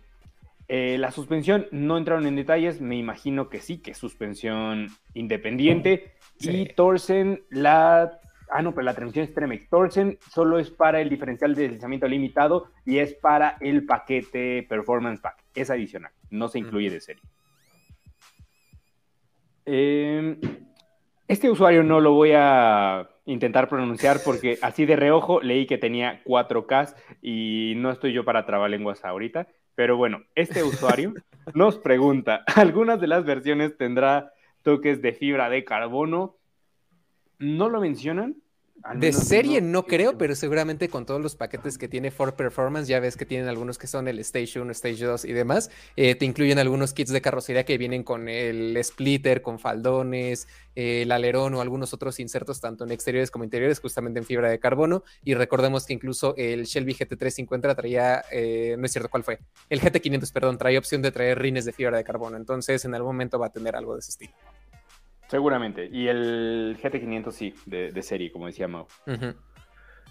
Eh, Eric Manuel Miranda Licea. El GT tendrá 480 caba- 480 caballos y el Dark Horse 500. De- del GT dijeron más de 480, que bien podría ser, como dijo Mau, 481. Pero sí dijeron más de 480.5. 480, sí. Eh, Mau López dice, para mi gusto el diseño está bien, me gusta más que el actual. Eh, Davide Santiago Lema M. Dodge no hará más autos de combustión. Ño. No, a ellos ya sí dijeron de una. De una nos pasamos a los eléctricos. Eh, Oye, espero que lo agreguen luego al Real Racing 3. Eh, yo creo que sí, ¿no? Este, este es de esos coches que no van a faltar ni en Gran Turismo, ni en Forza y Racing, en cualquier simulador que tengas, ahí va a andar. Jerry Mejía, no hablaron nada de una versión automática, ¿verdad? Save Sí. the manuals. Mencionarla, creo que no la mencionaron, pero existe. Es Sí. automático de 10 cambios para el EcoBoost y para el V8. Eh, Laura Longoria dice, la verdad no me decepcionó nada, está muy padre, se ve más agresivo que la generación pasada a mi parecer. Yo espero Sí. que lo empiece a modificar la gente. Claro, es que una Sí. buena parte de la base de seguidores de Mustang justo son gente que los modifica. Entonces sí. Luego Ya me imaginé los kits de Shelby, de RTR, de Salin, de todas esas preparadoras que se en- enfocan en estos coches, hasta de Genesis seguramente. Va pronto. A ver qué le hace Frankie Monstruo a uno de esos. Exactamente, empezando por ahí. Eh, la chica A. Eh, el GTR R35 se lo come. Pero es que para empezar ni siquiera son comparables. o sea, Pues hablamos de un mezclar peras V6 con biturbo, tracción integral contra un V8 atmosférico, tracción trasera. Eh, no mucho que ver. Mira, esta pregunta es buena, ¿eh? Gregorio García. Hola, ¿se compraban uno de estos de nueva generación o un Mac One 2021? Hmm. Ah, Mira, el valor agregado que va a tener por coleccionable el Mac One te da un buen valor de reventa o tener una edición especial. Y lo bonito que suena. y lo bonito que suena y los extras que tiene, pero, pero yo mejor te diría uno nuevo esta generación, pero en alguna de sus ediciones especiales, porque va a ser la última y esos van a conservar todavía más el valor. Difícil pregunta. Yo no sabría responderla. Alejandro Z dice, las calaveras me hacen recordar al modelo en curva del 67 Fastback y el frontal tiene una caída del modelo 71.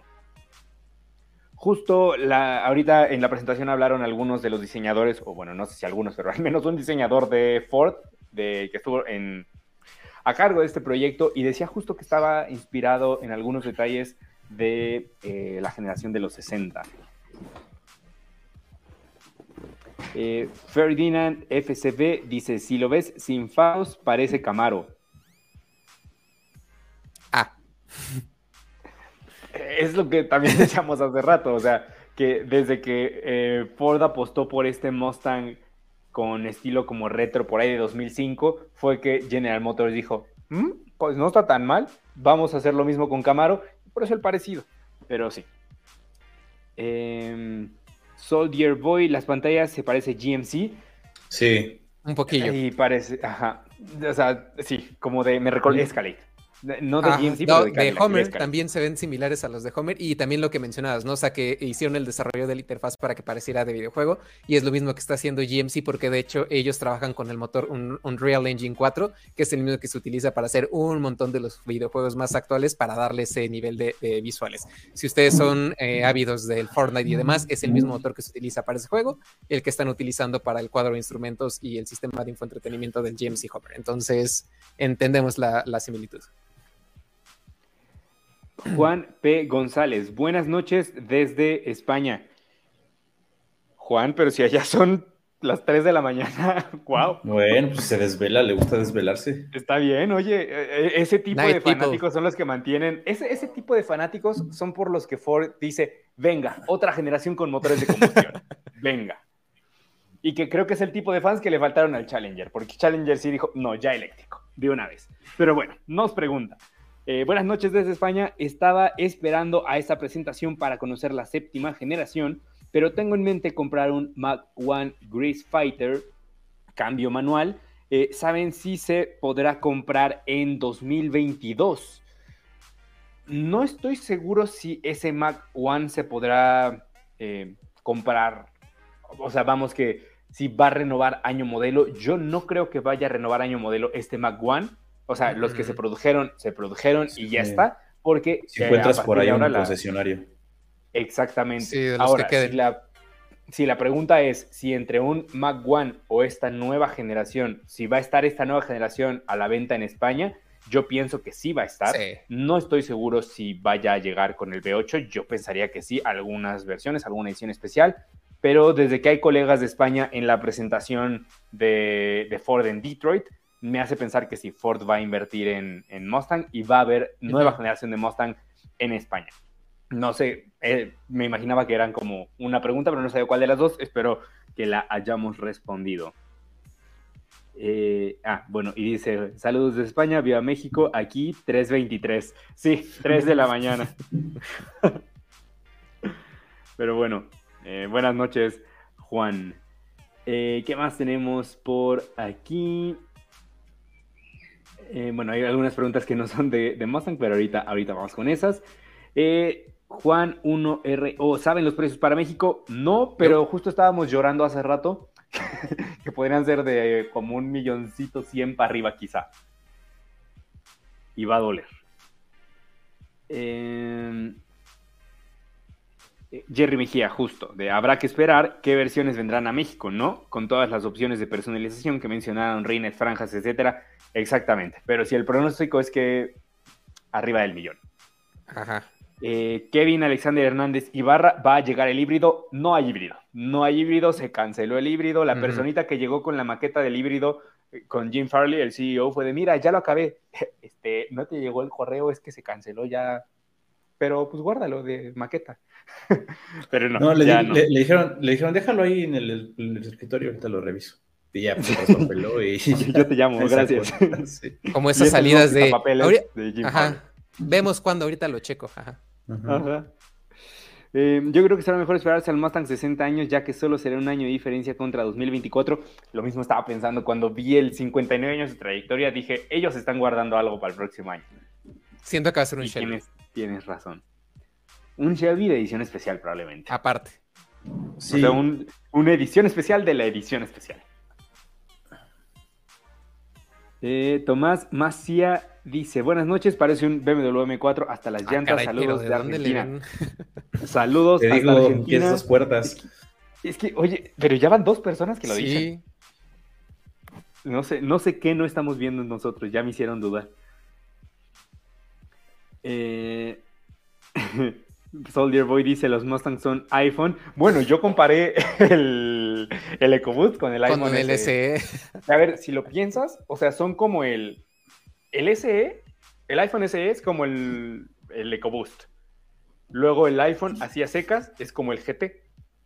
Este... Dark Horse. Dark Horse es como el iPhone 14 Plus. Es como lo mismo, pero un poquito más estirado. Y ya del GT500 estamos hablando de los Pro. ¿no? O ya Sí, me voy sí, a sí. dormir. Ya fue como, Gerardo está delirando, ya. Corta. Pero bueno, eh, ¿qué les parece si dejamos descansar un ratito a Mustang y vamos con el segundo lanzamiento de la semana que también da para mucho. Da para mucho hablar de este modelo. Ah, yo me aquí acomodado ya bien distinto para poderme ver entre los comentarios, pero ya vi que. Ahí lo tenemos. Ferrari hizo lo que creíamos que nunca iba a pasar. Un SUV. Que Bueno, de hecho durante. eh, perdón, perdón, no es un Ajá. SUV, es un FUV. Fuf. Ah, Un FUV. Ferrari, Utility Utility Vehicle. Vehicle. O sea, así con Ferrari, no. No, no es cierto, pero mira. Me, me acordé, me acordé del meme, eh, el del dinosaurio que habla así. Es un Eh, y es que aquí lo, lo- lo interesante es que durante mucho tiempo, cuando todavía era la era de Sergio Marchione, decían que Ferrari en su vida se iba a subir al tren de los, de los SUVs ni nada, que ni pensáramos en ello.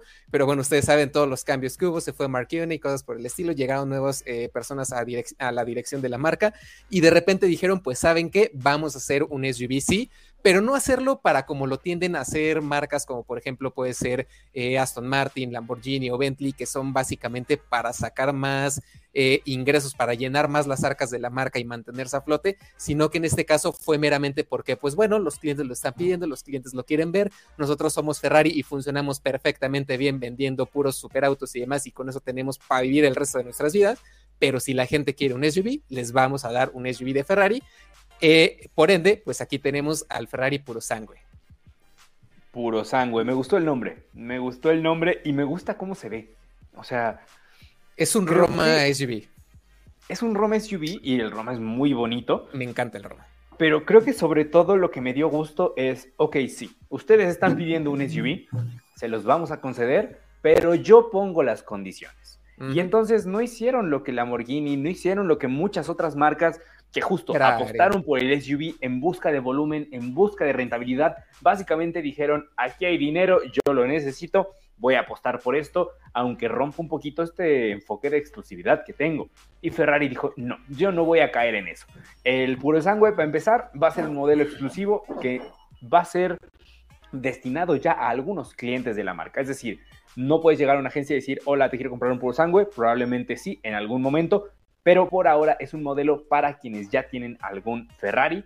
Y eso por un lado. Por el otro, la producción también va a estar súper limitada. Y es que si Ferrari hace coches a cuentagotas, el puro sangue no viene aquí a incrementar o a disparar los volúmenes de producción. De hecho, el pronóstico de la marca es que alrededor del 20% de sus ventas totales sean de este modelo, no más. Es decir, si tú llegaste y no lo, no alcanzaste, perdón, no te voy a hacer uno solo para ti, como sucede con otras marcas de superdeportivos que dicen, bueno, está bien, toma, personalízalo. Y es que recordemos que Ferrari tiene mucho esta tradición de decir, ok, voy a analizar cuál es la demanda que tiene X producto, eh, especialmente en estos modelos pues más exclusivos, no los que sí se arman así, pues lo que la demanda eh, diga, sino que hay algunos que dicen, ok, para poner un ejemplo, ¿no? Vamos a tener una demanda de 600 coches. Entonces vamos a fabricar 599 para elevar el precio, por decirlo así, el prestigio del mismo coche y que haya todavía un nivel mayor de exclusividad. Y eso es un leitmotiv o un moto que han utilizado muchísimo eh, Ferrari durante un montón de tiempo, porque pues básicamente sobre eso se han regido para coches como el 812 Superfast, para los F50, los SF90 Stradale, Ensos y cosas por el estilo. Siempre es esa misma filosofía de lo que pida la gente menos uno. Básicamente. ¿Sabes qué, ¿Sabes qué creo que, que Ferrari hizo muy bien? Digo, la expectativa era muy grande. Fueron muchos años de estar esperando a que Ferrari diera una probadita de lo que estaba cocinando para este vehículo. Guardó muy bien su secreto. Por ahí había muchas fotos del coche eh, dando vueltas con camuflaje, pero finalmente no sabíamos lo que iba a hacer. Creo que en cuestión de diseño lo hizo muy bien. Sí, parece un Roma, parece un, un GTC 4 Luz o un 812 Superfast. Tiene muchos elementos de varios diseños de Ferrari en uno solo, muy bien integrados y además tiene cosas que antes no habíamos visto. Eh, al menos tiene unas, unas, unas tomas de aire, unos pasos de aire muy, muy que nunca habíamos visto en un vehículo de Ferrari. Lo vemos en las salpicaderas, lo vemos en el mismo cofre. Tiene otros elementos unas puertas suicidas que tampoco nunca habíamos visto en un vehículo. Había así eh, eh, con anterior un, un Ferrari de cuatro, eh, de cuatro plazas. No recuerdo cuál era el, el nombre correcto. El El GTC 4, FF, ¿no? Pero FF y el la- GTC 4 Luz. En la época de los, en, en la década de los 70 por ahí había un Ferrari de cuatro puertas, eh, cuatro plazas, no recuerdo si cuatro puertas. Si era un si era, perdón, un concepto, era el módulo. Sin embargo, No. sí llegó a existir un Ferrari, bueno, un Nova 1, varios Ferraris 456 que se llamaron Venice, en este caso mandados a hacer por el sultán de Brunei, que eran los 456 que generalmente era un coupé, lo mandaron a hacer sedán y también vagonetas de cuatro puertas, pero justamente fueron como un encargo especial en trabajo de Ferrari y Pininfarina para sus clientes más eh, selectos, por decirlo así. Y ya después, este es el primer Ferrari como tal de cuatro puertas en salir directamente de, de la fábrica de Ferrari y fabricado y pensado por ellos, más no hecho por una petición especial. Pero había otro, había otro que de hecho tenía una caja de tres velocidades de origen General Motors. Ahorita te caray. voy a decir el nombre. Te voy a decir el nombre porque sí había un Ferrari de cuatro plazas. ¿Setentero? No, sí, no recuerdo si de cuatro puertas, pero había un Ferrari. Lo voy a buscar, te, te lo digo. Va, pa. Pero bueno, el punto es que a mí creo que me gustó mucho. Me, creo que me gusta mucho más que Urus, aunque no Sí. sea competencia como tal de Urus. Eh, a mí me gustó mucho. Es que creo Me que gusta esos son que- super SUVs, este sí ya lo metería en un casi hyper SUV. Exacto. O sea, Ferrari dijo, si me voy a subir al tren, lo voy a hacer a mi manera y lo voy a hacer marcando un estándar, comenzando por el motor, que no fue un V8 turbo como. Urus, como prácticamente todos los SUV de esa gama. En este caso, se quedaron con el V12, un V12 atmosférico de 725 caballos y si no me falla la memoria son 528, 530 28. eh, libras pie con caja automática de doble embrague de son ocho cambios Ocho. Ujú. de ocho cambios un reparto de pesos casi perfecto entre, entre ambos ejes y el motor además va colocado en posición central delantera no es como los demás como un Urus por ejemplo que el motor es delantero. No aquí es central delantero Y es que Urus sí tiene, pues bueno, como comparte la plataforma con el RSQ8 y Audi tiene esa, esa costumbre de que literal el motor va sentado arriba del eje delantero y pues bueno, ahí tienen que hacer un montón de trucos de electrónica y demás para ayudar a que no sea tan eh, subvirador el coche por ese, ese tipo de cosas. Pero aquí algo bien interesante por lo cual lograron este 49-51 de distribución de pedos en el puro sangue es el hecho de que, ok, sí, el motor como dice Gerardo en posición delantera central, pero también la caja de cambios viene colocada en el eje trasero, así como lo hace el Nissan GTR, como lo hace el Mercedes AMG GTR y algunos otros vehículos de ese estilo. Eso quiere decir que tenemos motor adelante, una caja de transferencia también para mover las ruedas delanteras y la caja de cambios en la parte trasera porque es un componente extremadamente pesado y eso va a ayudar justamente a uno, bajar muchísimo el centro de gravedad y dos, tener ese balance sin que pese tanto eh, el frente como la parte trasera y por lo mismo al tener un poquito más de peso en la parte trasera, pues bueno, tienes un poquito más de apoyo en esa zona para mejor tracción en el arranque porque la prioridad del poder se va directamente al eje trasero. Y ya en términos de desempeño, que a ver, es importante. Ah, una cosa antes del motor. Es, es un Ferrari. Ferrari. Suena, o sea, es capaz de girar hasta 8250 revoluciones por minuto. Imagínate un V12. Ah, se brisa la piel, se, se antoja. O sea, un V12 girando a 8250 revoluciones. Hiperagudo. Exacto, ahí como pisar un gato. Pero Es que sí, es como. o sea, va fúrico. Me gusta, me gusta mucho. Eh, términos de desempeño, hace el 0 a 100 en 3.3 segundos. Ajá. Y el 0 a. Ya le explotó la tacha. Ah, Y el 0 a 200 en 10.6 segundos. Ven para acá. Y la velocidad punta me parece que es de 315 kilómetros por hora, 310, por ahí andaba. 310. Y oye, para un SUV de 2 toneladas y más de 5 metros, creo Sí. que, a ver, andar a esa velocidad es una locura. 2033 kilos y algo bien interesante es que también Ferrari está haciendo algo muy cool con esta camioneta, bueno, con este FUV, que es este integrar muchas nuevas tecnologías a, a- a un vehículo de la marca por primera vez.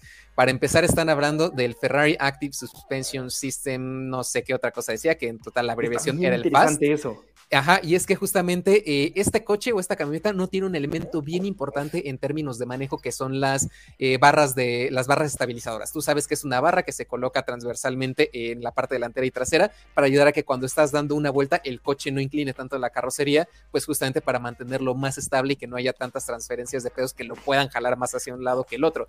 Entonces, en este caso no lleva esa barra estabilizadora, pero lo que lleva son unos motores directamente sobre cada amortiguador que van girando y acorde a eso van ajustando qué tanto permiten que tanto eh, la carrocería cabecee cuando estamos frenando eh, de una manera brusca para que se clave, es decir, la punta, o cuando aceleramos a fondo que no haga ese squat que se vaya para atrás, cuando damos una vuelta a la derecha que no se vaya tanto la carrocería hacia, hacia la izquierda para mantenerlo justamente con la mejor... Eh, la mejor posición de llantas en el asfalto, es decir, que tengan la mayor cantidad de contacto para siempre tener una capacidad muy buena de dirección. Y también obviamente de este agarre que lo van a hacer salir disparado de las curvas, agarrarse muy bien, darte mucha seguridad. Y además lo combinan con un eje trasero direccionable. Entonces, prácticamente es como si hubieran puesto púas a las llantas para que se queden pegadas al asfalto. Y sin tanta necesidad de ayuda aerodinámica, porque ellos bien lo dijeron, que no pensaron tanto en crear esta carga aerodinámica, este downforce para pegar al suelo, sino que todo está haciendo con agarre mecánico. Entonces, es bien interesante lo que hicieron aquí y más bien las formas que vemos por afuera están pensadas para hacerlo lo más eficiente posible, porque incluso las tomas de aire que tú decías, Raúl, en el cofre y demás, están pensadas para disminuir zonas de presión tanto en la parte de arriba de las ruedas, tiene canales que van directamente en la parte de abajo del coche para sacar todas las turbulencias y que prácticamente se selle toda una cápsula de aire alrededor de la camioneta y que así puedas avanzar a mayor velocidad sin tanta resistencia del aire y obviamente siendo más eficiente para un motor de ese tamaño. Ya tengo Digo, el o sea- dato, es, el Fer- es el Ferrari 400. Ah, caray, ese no, no, es, el, no lo es el- conocía. es el primer Ferrari de cuatro plazas, dos puertas, cuatro plazas, el B12, y es el primero que utilizó Ah. transmisión automática de origen General Motors. Y está bien bonito, o sea, visualmente se ve... Me recuerda al Mercedes, a este AMG el, eh, que dicen Hammerhead, creo. Ajá, sí. Y después ya vino el, el GT, GTC 4 Evolution, el Ajá. cuatro puertas. Vaya, vaya. Digo cuatro puertas, cuatro plazas, perdón. Y es que, bueno, Ferrari tiene una cantidad de modelos, pero brutales. Entonces, muy buen dato y sí está bien bonito. Sí me gustó, ¿eh? Vamos con el interior ya para terminar con este Ferrari, porque por, a ver, es un SUV. Al final importaba hacer interiores chulos. Ahí los estamos viendo, pantalla del lado del copiloto y un módulo al centro como para controles de climatización. Frente al conductor un cuadro de instrumentos digital. Es Aquí que prácticamente y ahí es lo un estamos- segundo cockpit, ¿no? O sea, falta un volante, pero prácticamente es otro.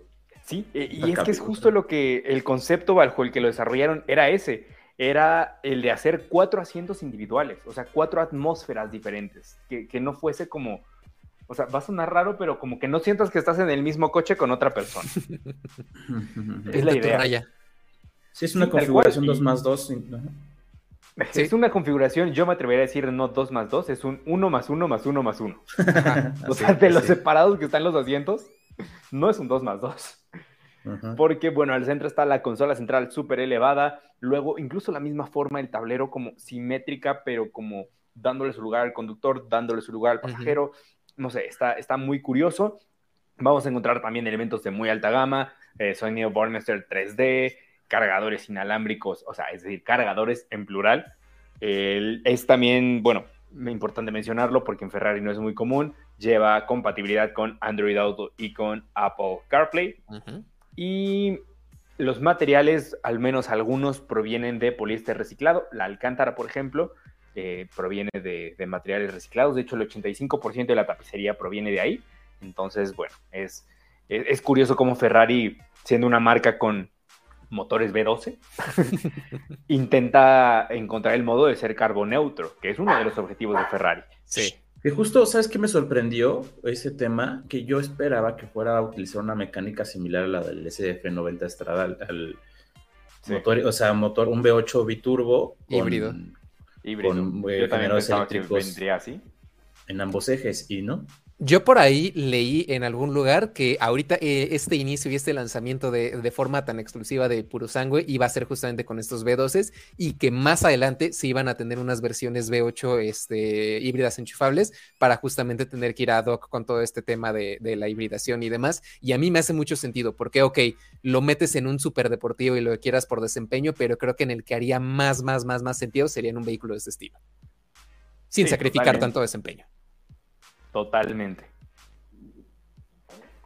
Pero bueno, Ah. ahora respecto. ¿eh? No, no, no, es que justamente, eh, eh, es que justamente iba a hablar de lo que estábamos viendo aquí de- del techo panorámico, y es que al menos en este caso todo el chasis del coche está planeado con eh, acero de Tiene algunas zonas con acero de alta resistencia, pero también con otras zonas ultraligeras de aleaciones para ayudarle a mantener el peso bajo. 2033 kilos es lo que pesa, no tan bajo que digamos, pero bueno, uno de esos elementos que le ayudan bastante a bajar centro de gravedad y también a ser más ligero es que de serie viene con techo de fibra de carbono, pero opcionalmente puedes pedir ese techo de cristal que al igual que hemos visto en otros vehículos, simplemente con el toque de un botón puede hacer que se polarice y no entre prácticamente nada de luz o lo tocas otra vez y ya te queda un techo de cristal tradicional. Sí, es un techo electrocrómico. Eso, mero. Y bueno, finalmente, eh, lanzamiento y precio. La producción va a comenzar en breve, pero las entregas muy seguramente serán hasta el próximo año. Hasta entonces sabremos más respecto a precios. Se habla de algo por ahí en torno a 300 mil dólares, lejos de ser un vehículo accesible, incluso dentro de Ferrari. No va a ser de los modelos eh, más asequibles, y yo pienso que en México lo vamos a tener eh, durante igual el segundo semestre del año. Sí. De que viene, viene, porque por ahí había preguntas de, oye, ¿llegará? ¿No llegará? Sí. Bueno, Ferrari te trae lo que quieras aquí, literal. Y finalmente México es uno de los, de los, mercados más importantes para este tipo de coches, ¿no? Entonces. Exactamente. Y ya para terminar con las noticias del día, se va a sentir un poquito el bajón, pero bueno, igual creo que dio bastante, bastante de qué hablar. Estoy cargándoles el video. Es que tengo literalmente una mano en la computadora y la otra en la bendición para que no empiece otra vez a ladrar. Denme un segundito porque ahora no encuentro el nombre del archivo. Platiquen entre ustedes, hagan equipo desde dos y discutan por qué Ferrari hizo su propio Taycan. Taycan, what the hell? Tiene airecito del Taycan, el Cross. ¿Cómo se llama el Cross Taycan? Cross Turismo. Cross Turismo. Tiene airecitos del Cross Turismo. Ah, Caracas, ¿neta? Pues no, creo que no. no sé, tal ah. vez. Mira qué bonito, qué bonito. Ahora sí, Phil Barrera, ahí está. Para terminar con ah. eh, las noticias de hoy, hablamos de el Cupra León que estos días anunció pues algo que tampoco creíamos que iba a pasar y sorpresa, sucedió. Nueva gama de motores para Europa. A partir de ahora, el Cupra León se va a poder comprar con motores desde 150 caballos de fuerza, un motor 1.5, el TSI Evo, con un sistema, el ETSI, porque lleva un sistema mild hybrid de 48 voltios, son 150 caballos de fuerza, no dieron todavía cifras de desempeño, pero aquí la pregunta es, ¿comprarían un Cupra de 150 caballos? Sí, sin bronca alguna. Y aquí nada más para los que, eh, antes de que dijeran que no íbamos a hablar de Cupra, no puede faltar una mención en, cada edición de, Hotline. Bernardo Ramírez, justo Cupra siempre presente. Sí, y hoy, y hoy sí fue de nuestra parte, hoy sí fuimos nosotros los que sacamos el tema, porque eh, se puso buena, publiqué en Twitter justo esta noticia de que, eh, a ver, ya, ¿no? ¿Me dejas trabajar? ¿Sabes, ¿Sabes cómo se pagan tus croquetas? No son de ladridos, no son de ladridos. Pero bueno, regresando un poquito a la pregunta acerca de si comprábamos o no un Cupra de 150 caballos, la verdad es que totalmente sí, al menos desde mi parte sí, eh, porque, ok, tienes un motor distinto que no por ello significa que va a ser así extremadamente lento y te va a rebasar un Caribe o algo así por el estilo, no, pero... A menos, a menos que esté tuneado. A menos que sea de esos que tienen unas que, que caballos en uno de esos. a menos que sea una, una caribita correlora, es así. Es así. O un Suru este, GCR 2000, entonces ahí sí aguas. pero bueno, referente a Cupra, la verdad es que yo sí lo haría porque, ok, tienes un motor más eficiente y lo que quieras, pero no por eso vas a sacrificar la puesta a punto que tiene, las diferencias en barras estabilizadoras, la suspensión electrónica y demás. Se va a seguir siendo un coche que vas a disfrutar manejar de una manera increíble, solamente que no vas a tener ese agregado, pues, del el punch que te va a dar un motor de 300 caballos de fuerza o el híbrido enchufable de 204 que tienen por ahí en Europa. Sigue teniendo la esencia de la marca, que es lo que nos, nos gusta, ¿no? O sea, sí, el performance de los coches es, obviamente parte esencial, pero lo que nos gusta de Cupra, que podríamos elegir un Formentor de eh, antes conocido como Mid o un Cupra León, es que finalmente nos gusta la esencia de la marca. Sí. Eso nos haría es lo que justo les decía que, que publiqué en Twitter la noticia de, oigan, ¿y ustedes se comprarían un Cupra de 150?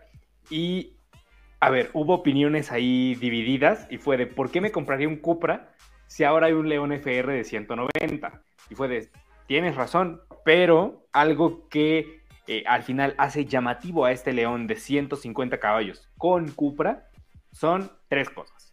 Uno, mantienes la estética de Cupra y esto incluye la opción a pinturas mate, cosa que no sucede con León. Y si hemos visto que marcas como, saliéndonos del grupo Volkswagen, marcas como Kia, como Ford, están lanzando paquetes que se llaman GT Line, ST Line, basados en sus modelos deportivos, pero únicamente en estética, no veo por qué Cupra no iba a seguir esa misma fórmula, Cupra que, Line. como podemos ver, prácticamente, o sea, a ver, un Cupra de Sí. 150 caballos rápido no es, Nah. eso nos queda claro, pero tienes la estética y muchas veces lo que busca la gente es eso, es la estética.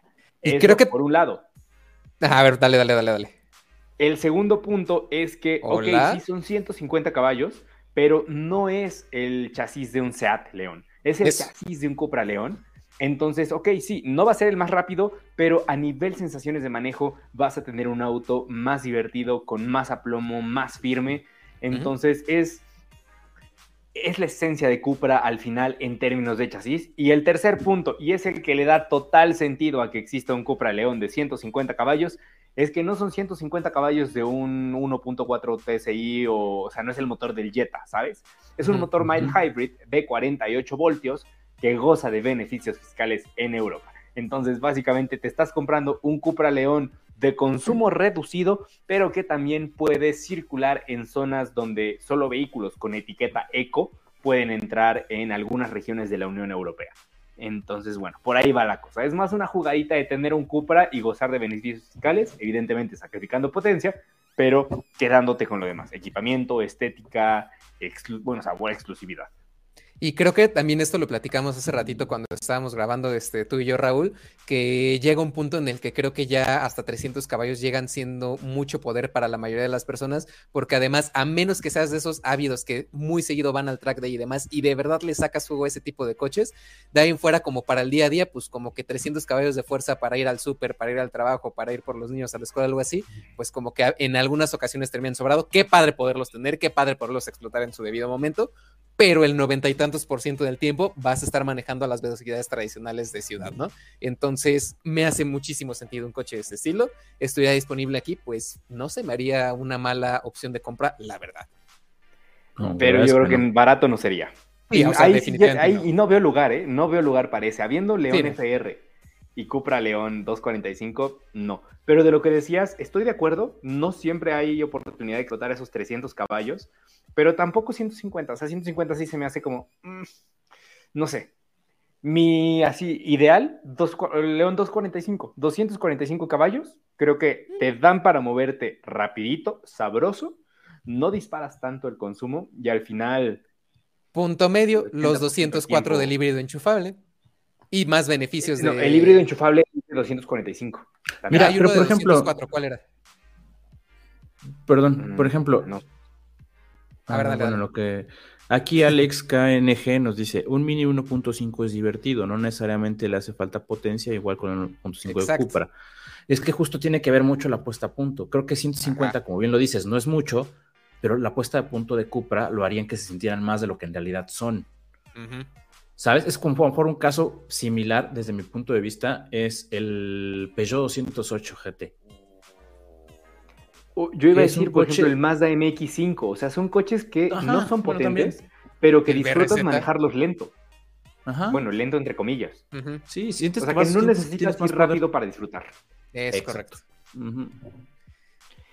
Y aquí justo, Río 7 Oslo dice 150 caballos por un Cupra, como bien dicen, imagen puesta a punto, tecnología e interiores, pero yo me quedo con Sandero RS descontinuado por la mitad de precio que se maneja muy bien y mejor en curvas. El Sandero RS lo que tenía es que tenía un saborcito old school que los coches ya no se hacen así y eso es lo que lo hacía tan especial. Era como el sabor Pero de los bueno. primeros hot hatch. Cuando me tocó manejarlo, hice la prueba, era justamente lo que te decía. Cuando te subías a esos primeros, al Golf GTI, MK1, MK2, a los que tú quieres decir, ese sabor tan retro, o sea, así súper directo, que todo vibraba, que Muy todo mecánico. sentías y demás. Exactamente era eso. Y está perfectamente bien. No necesitabas muchísima potencia y te dabas unas divertidadas con coches de estilo, que la verdad es algo muy cool. Y creo que muchas personas no están entendiendo eso y piensan que simplemente el mejor coche va a ser el que tenga más potencia. Pero hay muchísimos otros factores que intervienen en esto para de verdad hacer una experiencia de manejo súper interesante, porque aquí se los va a poner bien fácil y bien claro. No va a ser lo mismo tratar de divertirte con los 800 y tantos caballos de un Challenger SRT, lo que tú quieras, a tratar de divertirte con los 181 caballos de un MX5.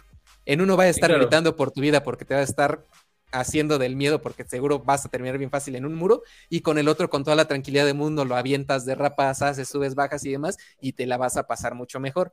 Habrá quien a lo mejor sea medio masoquista y quiere espantarse, órale va, pero en términos de diversión, ahí está el punto. Uno te quiere matar y el otro no. Exacto, uno te divierte y el otro te quiere mandar allá con la reina. Como, como, ¿quién es? Creo que es Gloria Trevi, la de no querías lastimarme, me querías matar. Pues Alejandra Guzmán, una de esas. Modo, modo activado. Sí, modo de- A ver, que luego de la sugerencia que me puso Spotify esta semana, o sea, de repente entro en la mañana y yo pongo música para bañarme y veo así, sugerencias para ti. Y me pone una sarta de reproducciones que se llaman como de mamá, mami no sé qué, mamá te quiero, gracias por todo, mamá. Y yo como de perdona, pero... ¿por Como la lista esta de Spotify de, de canciones para trapear como señora dolida o algo así, ¿no? De... Ay, es de fabuloso. Y tiene unas joyas allí. wow, mis respetos a, a quien las hizo. Pero bueno, con eso terminamos las noticias del día y vamos rápidamente con algunos comentarios. Em, Omar Cova dice, güey, voy llegando, los amo. Te amamos, Omar. Eh, tenemos también por aquí algunas preguntas que, que nos habían quedado sin responder, sobre todo al principio de la transmisión. Right Loco dice, buenas tardes, equipo Motorpasión, sigan así, éxito y feliz día de la independencia. Viva México, hola Steph. Bueno, Steph no vino, pero le pasamos tus saludos. Pregunta, veo en su página de Motor Pasión que hay muchos lanzamientos ya con precios, pero vas a las agencias y no hay autos. ¿Será que la tendencia es comprar carros virtualmente? Crisis No. de los chips. Exactamente. No, la- Al final, los lanzamientos no se pueden detener porque ya está planificado que tiene que llegar tal coche en tal fecha. A veces se posponen, la idea es que no lo hagan. Y lo que hacen, pues, es lanzar el coche y hacer listas de espera. Porque al final, si fuese una marca la que lo hiciera, bueno, a lo mejor se lo piensan. Pero cuando es toda la industria, no veo a Ford diciendo, ah, voy a lanzar mi Mustang dentro de tres años para tener que entregar. Porque al final, pues, ok, sí lo quieres y si no, o sea, y si no te quieres esperar, vete a otra marca, igual vas a esperar. Sí, la tendencia ahorita, la tendencia ahorita es básicamente es ir a la agencia, conocer el coche, manejarlo y si te gusta apartarlo para entre 3 a hasta un año o Era, Entre 3 y 18 meses. tener, tenerlo. Esa es la tendencia ahora, ¿no? sí, mira, ahorita yo ya voy a dejar mi apartado para mi Mustang 2027, entonces, este, Para, para ser de los primeros en recibirlo en 2028. Ajá. Exactamente. Luego también de Ride Loco tenemos Ah, otra, sé. otra pregunta.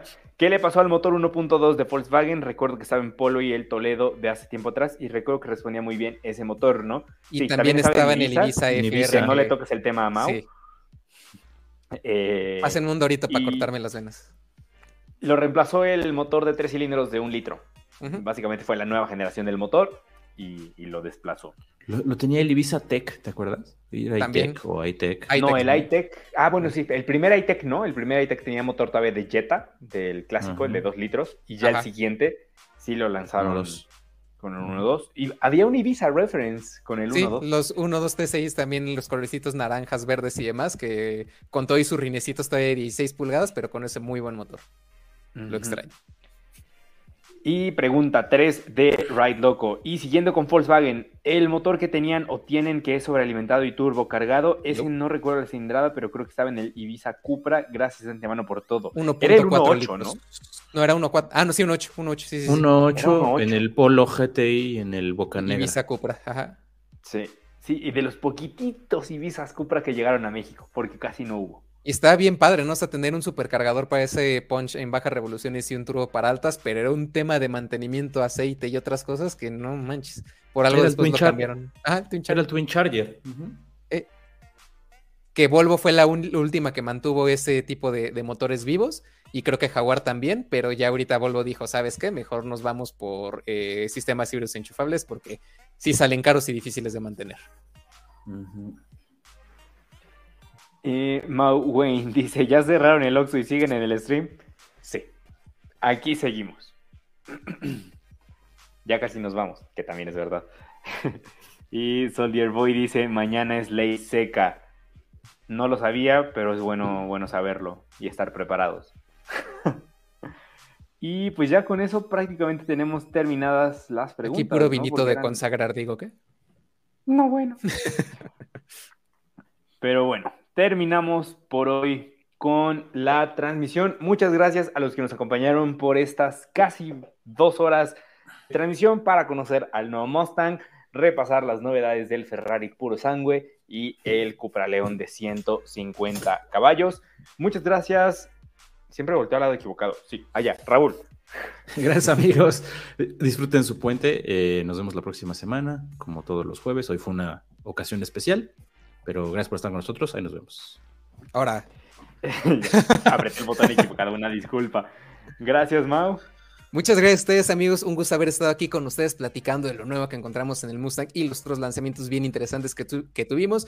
Como siempre, ahí les va el comercial. Cuando acabe esto, se pasan ahí al canal de YouTube para que chequen el material que tenemos reciente. En este caso, por ahí anda la prueba del Ford Mustang Mach-E que hizo Gerardo y también la del Volkswagen Caddy para pasajeros que les dejé por ahí. También en el sitio encuentran esa misma prueba con más fotos y detalles también de la versión Cargo Van. Y espérense estos próximos días porque tenemos un montón de contenido extra para ustedes y otras pruebas que andaremos grabando también la próxima semana.